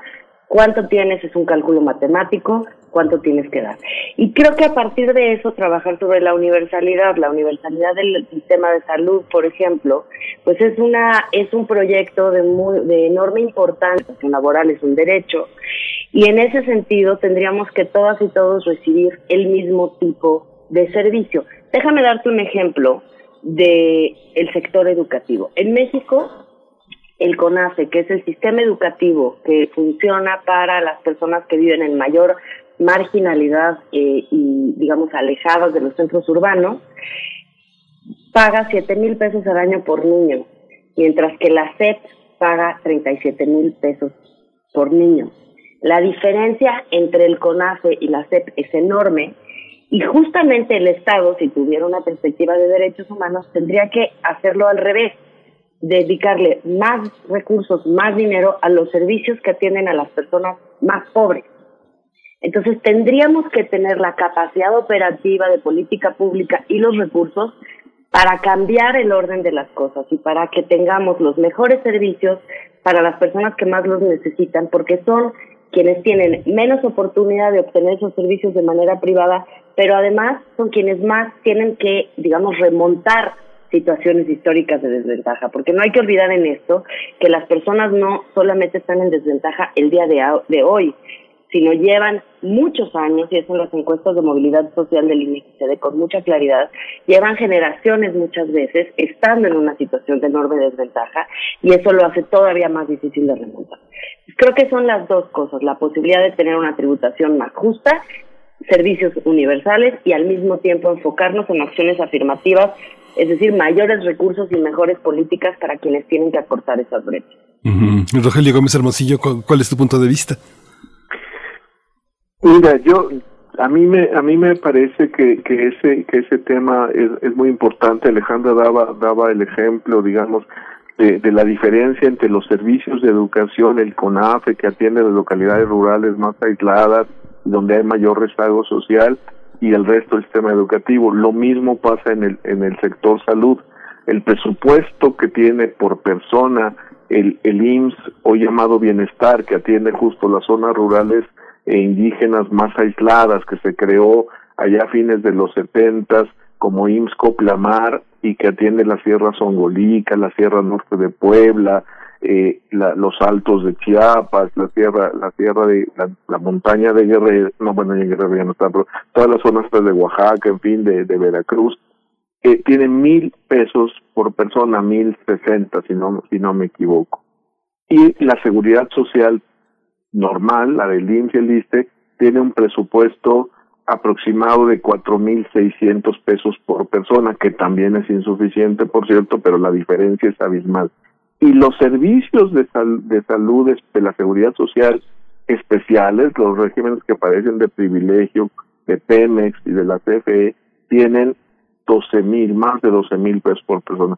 Eso es tanto discriminatorio, es una violación de derechos. Yo creo que ahí tendríamos que centrar el análisis y esa es la llamada, la llamada atención, porque mira, la semana, la semana próxima vamos a conmemorar el aniversario de la Constitución y hace 10 años se reformó el artículo primero para establecer un nuevo paradigma en el papel. En el papel, México es un Estado que reconoce todos los derechos humanos de la normatividad internacional, todos los tratados, no solo la Carta Universal de los Derechos Humanos, sino el Pacto Internacional de Derechos Económicos, Sociales y Culturales, en fin, donde están el derecho al trabajo, el derecho a la salud sin distinciones, sin condiciones, el derecho a la educación, al sustento para una vida digna, en fin, todo, todo, todo, el, todo el conjunto del entramado de derechos. Obviamente bajo una visión de realización progresiva, es decir, ningún Estado puede de un día para otro garantizar estos derechos plenamente. Pero a lo que están obligados todas las autoridades del, del Estado mexicano, según el artículo primero, es a promover y avanzar progresivamente para garantizarlo. Es decir, el problema es que estamos estancados, que la pandemia nos echó para atrás y que se están acrecentando las brechas de desigualdad y no hay un enfoque de derechos ni en el campo de la salud ni en el campo del trabajo, como lo hemos comentado anteriormente. O sea, las grandes fortunas eh, eh, que se generan de la producción es una cuestión, pero las que se generan del rentismo y de condiciones de, que someten a, a, las personas que trabajan a trabajar y ser pobres. Y eso lo hemos platicado, tiene que ver con la mitad de la población que no tiene un ingreso suficiente para adquirir la canasta básica para ellas y otra persona, es decir, no puede mantener una familia, ni siquiera de dos, o sea, de ellos y otra, en fin, eh, o todas las personas, el 40% de las personas que tenían un empleo no han sido afiliados a la seguridad social, es decir, la precarización laboral, que también aborda este informe de Oxfam muy bien, y que en México, como hemos comentado con los datos del Observatorio de Trabajo Digno de Frente a la Pobreza, es una realidad, digamos, que se complicó, que se, que se reveló por un lado y se, se deterioró mucho con la pandemia. El chiste es cómo vamos a salir y ahí me gusta mucho una, una parte del informe de Oxfam que refiere eh, que la gente quiere cambiar su modo de vida más equitativo, más sustentable, con mejores condiciones y como repensar el modelo hacia donde estamos caminando, eso creo que es una buena oportunidad para que empecemos a hablar de estas cosas y sobre todo encontrar las rutas, porque si no suena muy ideal, ¿no es cierto? Pero hay que encontrar las rutas para avanzar hacia, hacia que no se quede creciente la desigualdad, sino el contrario. precisamente las rutas. ¿Qué rutas caminar? Alejandra Haas, me regreso contigo al punto que señalaba sobre las necesidades en temas de género. Eh, el, precisamente el informe, la edición del año pasado del informe de Oxfam advertía, por ejemplo, un dato que es, me parece a mí abrumador, que los 20 hombres más ricos del mundo poseen más bienes que todas las mujeres de África, ¿no? Eh, hablabas tú también hace un momento de los, eh, del trabajo de cuidados, por ejemplo, que ha sido delegado a las, a las mujeres y que se hace presente en este, en esta pandemia. Un, una anécdota nada más o un, una, una cuestión que, que puede arrojar luz. Nosotros aquí en este espacio, cuando tenemos invitadas mujeres, es, es común escuchar que en sus lugares, eh, seguramente en sus casas, pues están ahí al cuidado de sus hijos o hijas. Y eso no ocurre con los invitados varones, pero sí con las mujeres. En fin, te pido un poco ampliar sobre los caminos eh, hacia la atención de los temas de género en esta pandemia. Sí, Berenice, pues creo que apuntas a un tema muy central, ¿no? México hasta hace unos años, hace poquitos años, con ese dato de que había 43% de inserción laboral de las mujeres, ocupaba el penoso tercer peor país de América Latina en inserción laboral de las mujeres. Y el elefante en el cuarto respecto de esto es eh, justamente el sistema de los cuidados. La cosa es que si las mujeres tienen que atender no nada más a las niñas y a los niños, sino también a las personas mayores, como lo dice el censo, somos un país que está envejeciendo, eh, y no hay servicios de cuidados ni de apoyo a personas con discapacidad y esas cargas caen sobre las mujeres. Y caen sobre ellas en distintos momentos de sus vidas, no es nada más, eh, digamos, cuando una persona ya eh, decide, por ejemplo, tener hijos eh, y, y los cuida en casa, sino desde muy jóvenes las mujeres dejan la escuela, eh, lo que se ve, por ejemplo, en la encuesta nacional sobre discriminación del 2017 es que de todas las personas que, que no estudian y no trabajan, eh, que son jóvenes, la mayoría son mujeres y nueve de cada diez de estas mujeres están trabajando. Lo que pasa es que están trabajando en casa, cuidando, haciendo las tareas domésticas, sin remuneración y sin perspectiva de futuro. ¿No? Entonces me parece que es muy importante ponernos en la mira la, la, lo transformadora que sería o que digamos que va a ser, yo espero que sí ocurra este proyecto de ley general de cuidados que está, digamos, que tendrá que que si se aprueba la reforma constitucional tendrá que eh, pensar, dialogar y aprobar el Congreso, eh, justamente porque somos un país en el cual, uno, siguen, eh, siguen presentes los prejuicios, estereotipos y estigmas en torno a los roles clásicos de las mujeres y los hombres, ¿no? Eh, y eso impide el acceso al trabajo también por vía de los propios empleadores que cometen actos de discriminación constantes contra las mujeres, particularmente en edad reproductiva pero también en términos del acceso a la seguridad social, ¿no? Hasta hace muy poco, por fortuna ahora el director del IMSS es mucho más sensible al tema, pero hasta hace poco realmente el IMSS tenía eh, pues una, una comprensión una interpretación de su ley eh, pues muy anticuada, por así decirlo, guarderías solo para aquellas mujeres que trabajan como si fueran poquísimas, ¿no? Y los hombres no tuvieran esa responsabilidad pensiones, eh, para los hombres unos requisitos y para las mujeres requisitos distintos. Pues básicamente, Berenice, discriminación de género, ¿no? Eh, entonces, un sistema de cuidados, pero un sistema de cuidados que se pueda pensar de manera integral y que el Estado mexicano de una vez por todas deje de tener en sus prácticas institucionales, en sus diseños y en su legislación esta visión de que las mujeres son las responsables de cuidar. Todas las personas somos responsables de cuidados en distintas medidas y el Estado también es responsable de generar servicios de cuidado. Y una anotación más, estos servicios de cuidado son de enorme complejidad porque no podemos pensar que lo que se necesita en una colonia de la Ciudad de México es lo mismo que se va a requerir en una zona rural, por ejemplo, o en una zona rural e indígena, en fin, habrá que hacer un ejercicio también de escucha de cómo las propias comunidades organizan el cuidado analizar las buenas prácticas internacionales y establecer mm, formas de cuidado, también acompañadas por el Estado, que hagan sentido y sean pertinentes culturalmente. Y ese va a ser un trabajo de, de gran calado. Rogelio Gómez Hermosillo, voy contigo. Tú mencionabas hace un momento, bueno, el aniversario de la Constitución. La Constitución de 1917 va a cumplir 104 años. En esa Constitución que asentó los derechos laborales para este país, te pregunto cómo estamos un siglo después, eh, en qué lugar estamos parados en México con respecto al empleo, a la cantidad y a la calidad del empleo que ahora se ve, eh, bueno, en esta situación sumamente compleja frente a la pandemia. Mira, déjame, sí, déjame, déjame empezar por resaltar el dato que muestra el censo de, de, de cómo el trabajo de cuidados y del hogar está concentrado en las mujeres. Hay 22 millones eh, 473 mil personas excluidas del trabajo. De ellas, la gran mayoría, el 82%, 18.5, o sea, 8 de cada 10 personas que están supuestamente sin trabajo, pero se refiere a trabajo económico, mujeres pero la mayoría, 16.6 millones, es porque trabajan, pero en el hogar. Entonces, hay ahí eh, una situación reforzando nada más lo que decía Alejandra. Y lo, lo hemos comentado. En México la, la, el, tenemos tres problemas. Uno es el tamaño del desempleo. O sea, gente excluida del trabajo. Es, es, es muy grande. La tasa de desocupación se ubicaba antes de la pandemia, históricamente siempre se ubicaba en dos o tres puntos, alrededor de tres por ciento, dos y, y cacho cuando, cuando en momentos más o menos buenos, lo cual evidentemente no refleja la realidad, porque esas son solo personas que buscaron activamente trabajo los siguientes 15 días.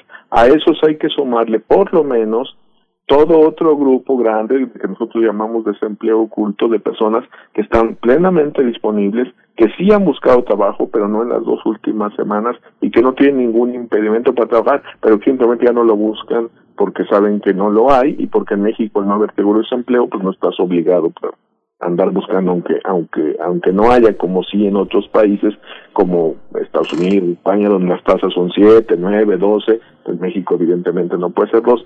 Este desempleo creció y, y la verdad es que deberíamos sumar ahí ya no sé si desempleo, pero personas excluidas del trabajo, digamos, muchas todas estas mujeres que están trabajando pero en, en su hogar y que tienen, digamos, ellas declaran en la encuesta ese impedimento, pero que no sería impedimento si hubiera, si hubiera el sistema el sistema el sistema de cuidados y que son estas 10, 12 millones, 16 quizá hasta 16 millones, aunque muchos, bueno, en fin.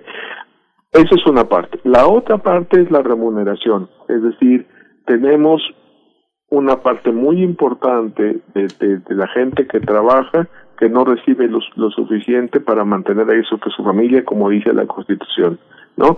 Es más o menos, es casi el 60% de toda la, de la, toda la población ocupada y alrededor del 50, 48% de quienes tienen un empleo, porque acuérdate que hay otra parte que es gente que trabaja por su cuenta, muchas de ellas en condiciones muy muy muy precarias, ¿no? O sea, sale a vender algo, o por temporadas, en fin, por unas horas, toda la parte de la subocupación que también tiene que ver con, con no recibir un ingreso suficiente.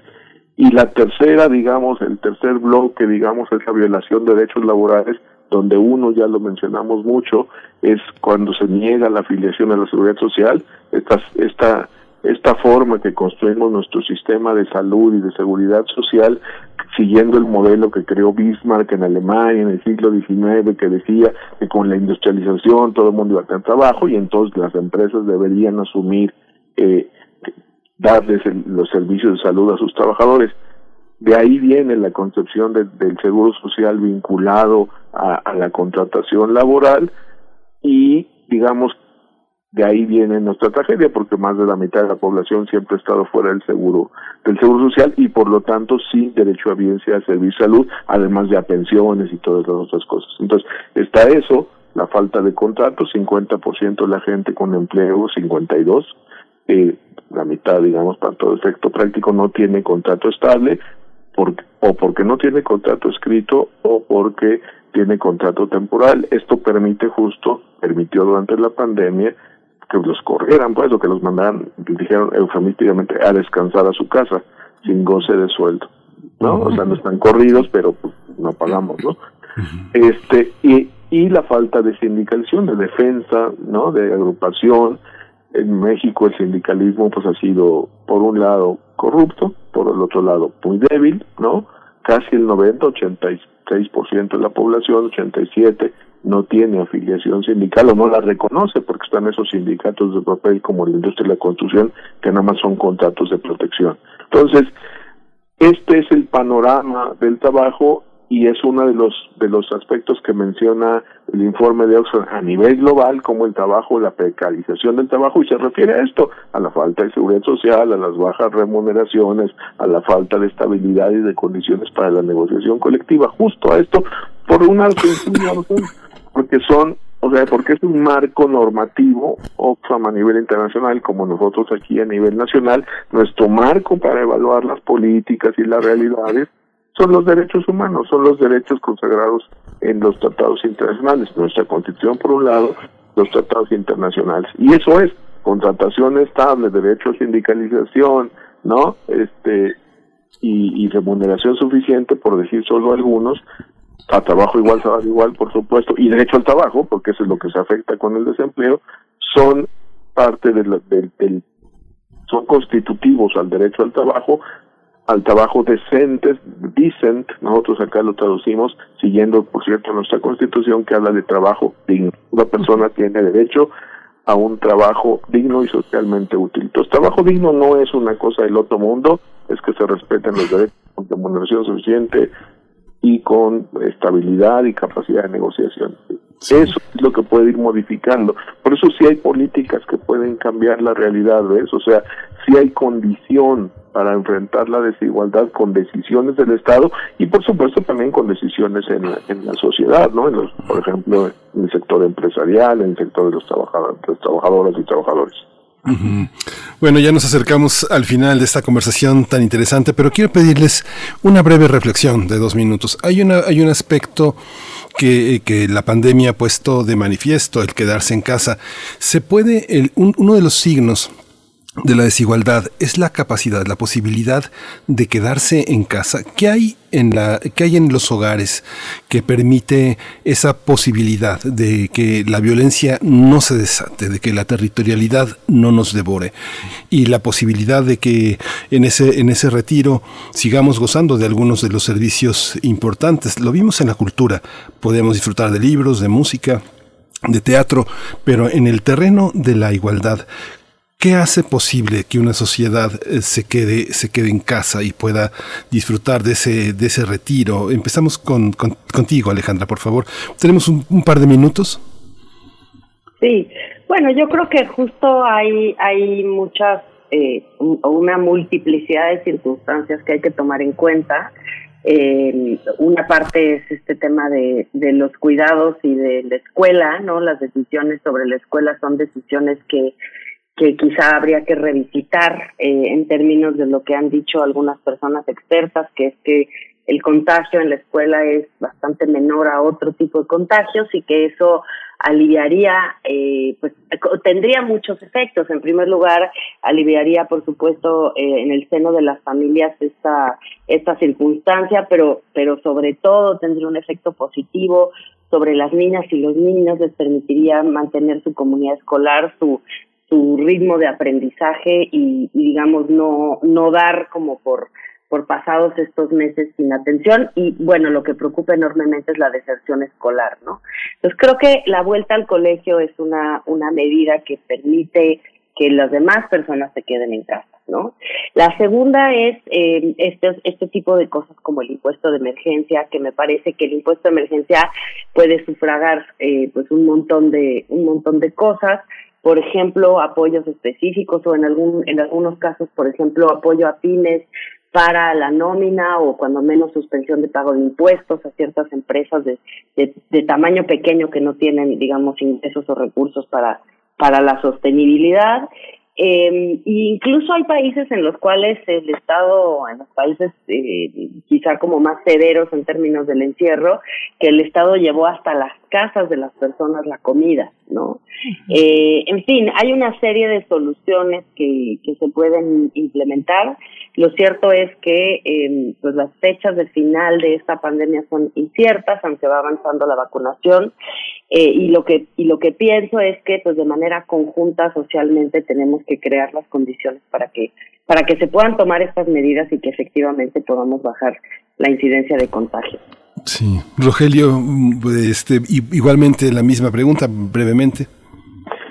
Pues mira, yo creo que lo primero de, refería sobre todo a la parte cultural, hay que entender que también hay derechos culturales. Yo creo que asumir el enfoque, el enfoque de derechos y a partir de ahí empezar a mirar las decisiones presupuestales, las decisiones de eh, digamos, de organización de la administración pública, de las prioridades, cuáles deberían ser las prioridades, creo que es muy importante.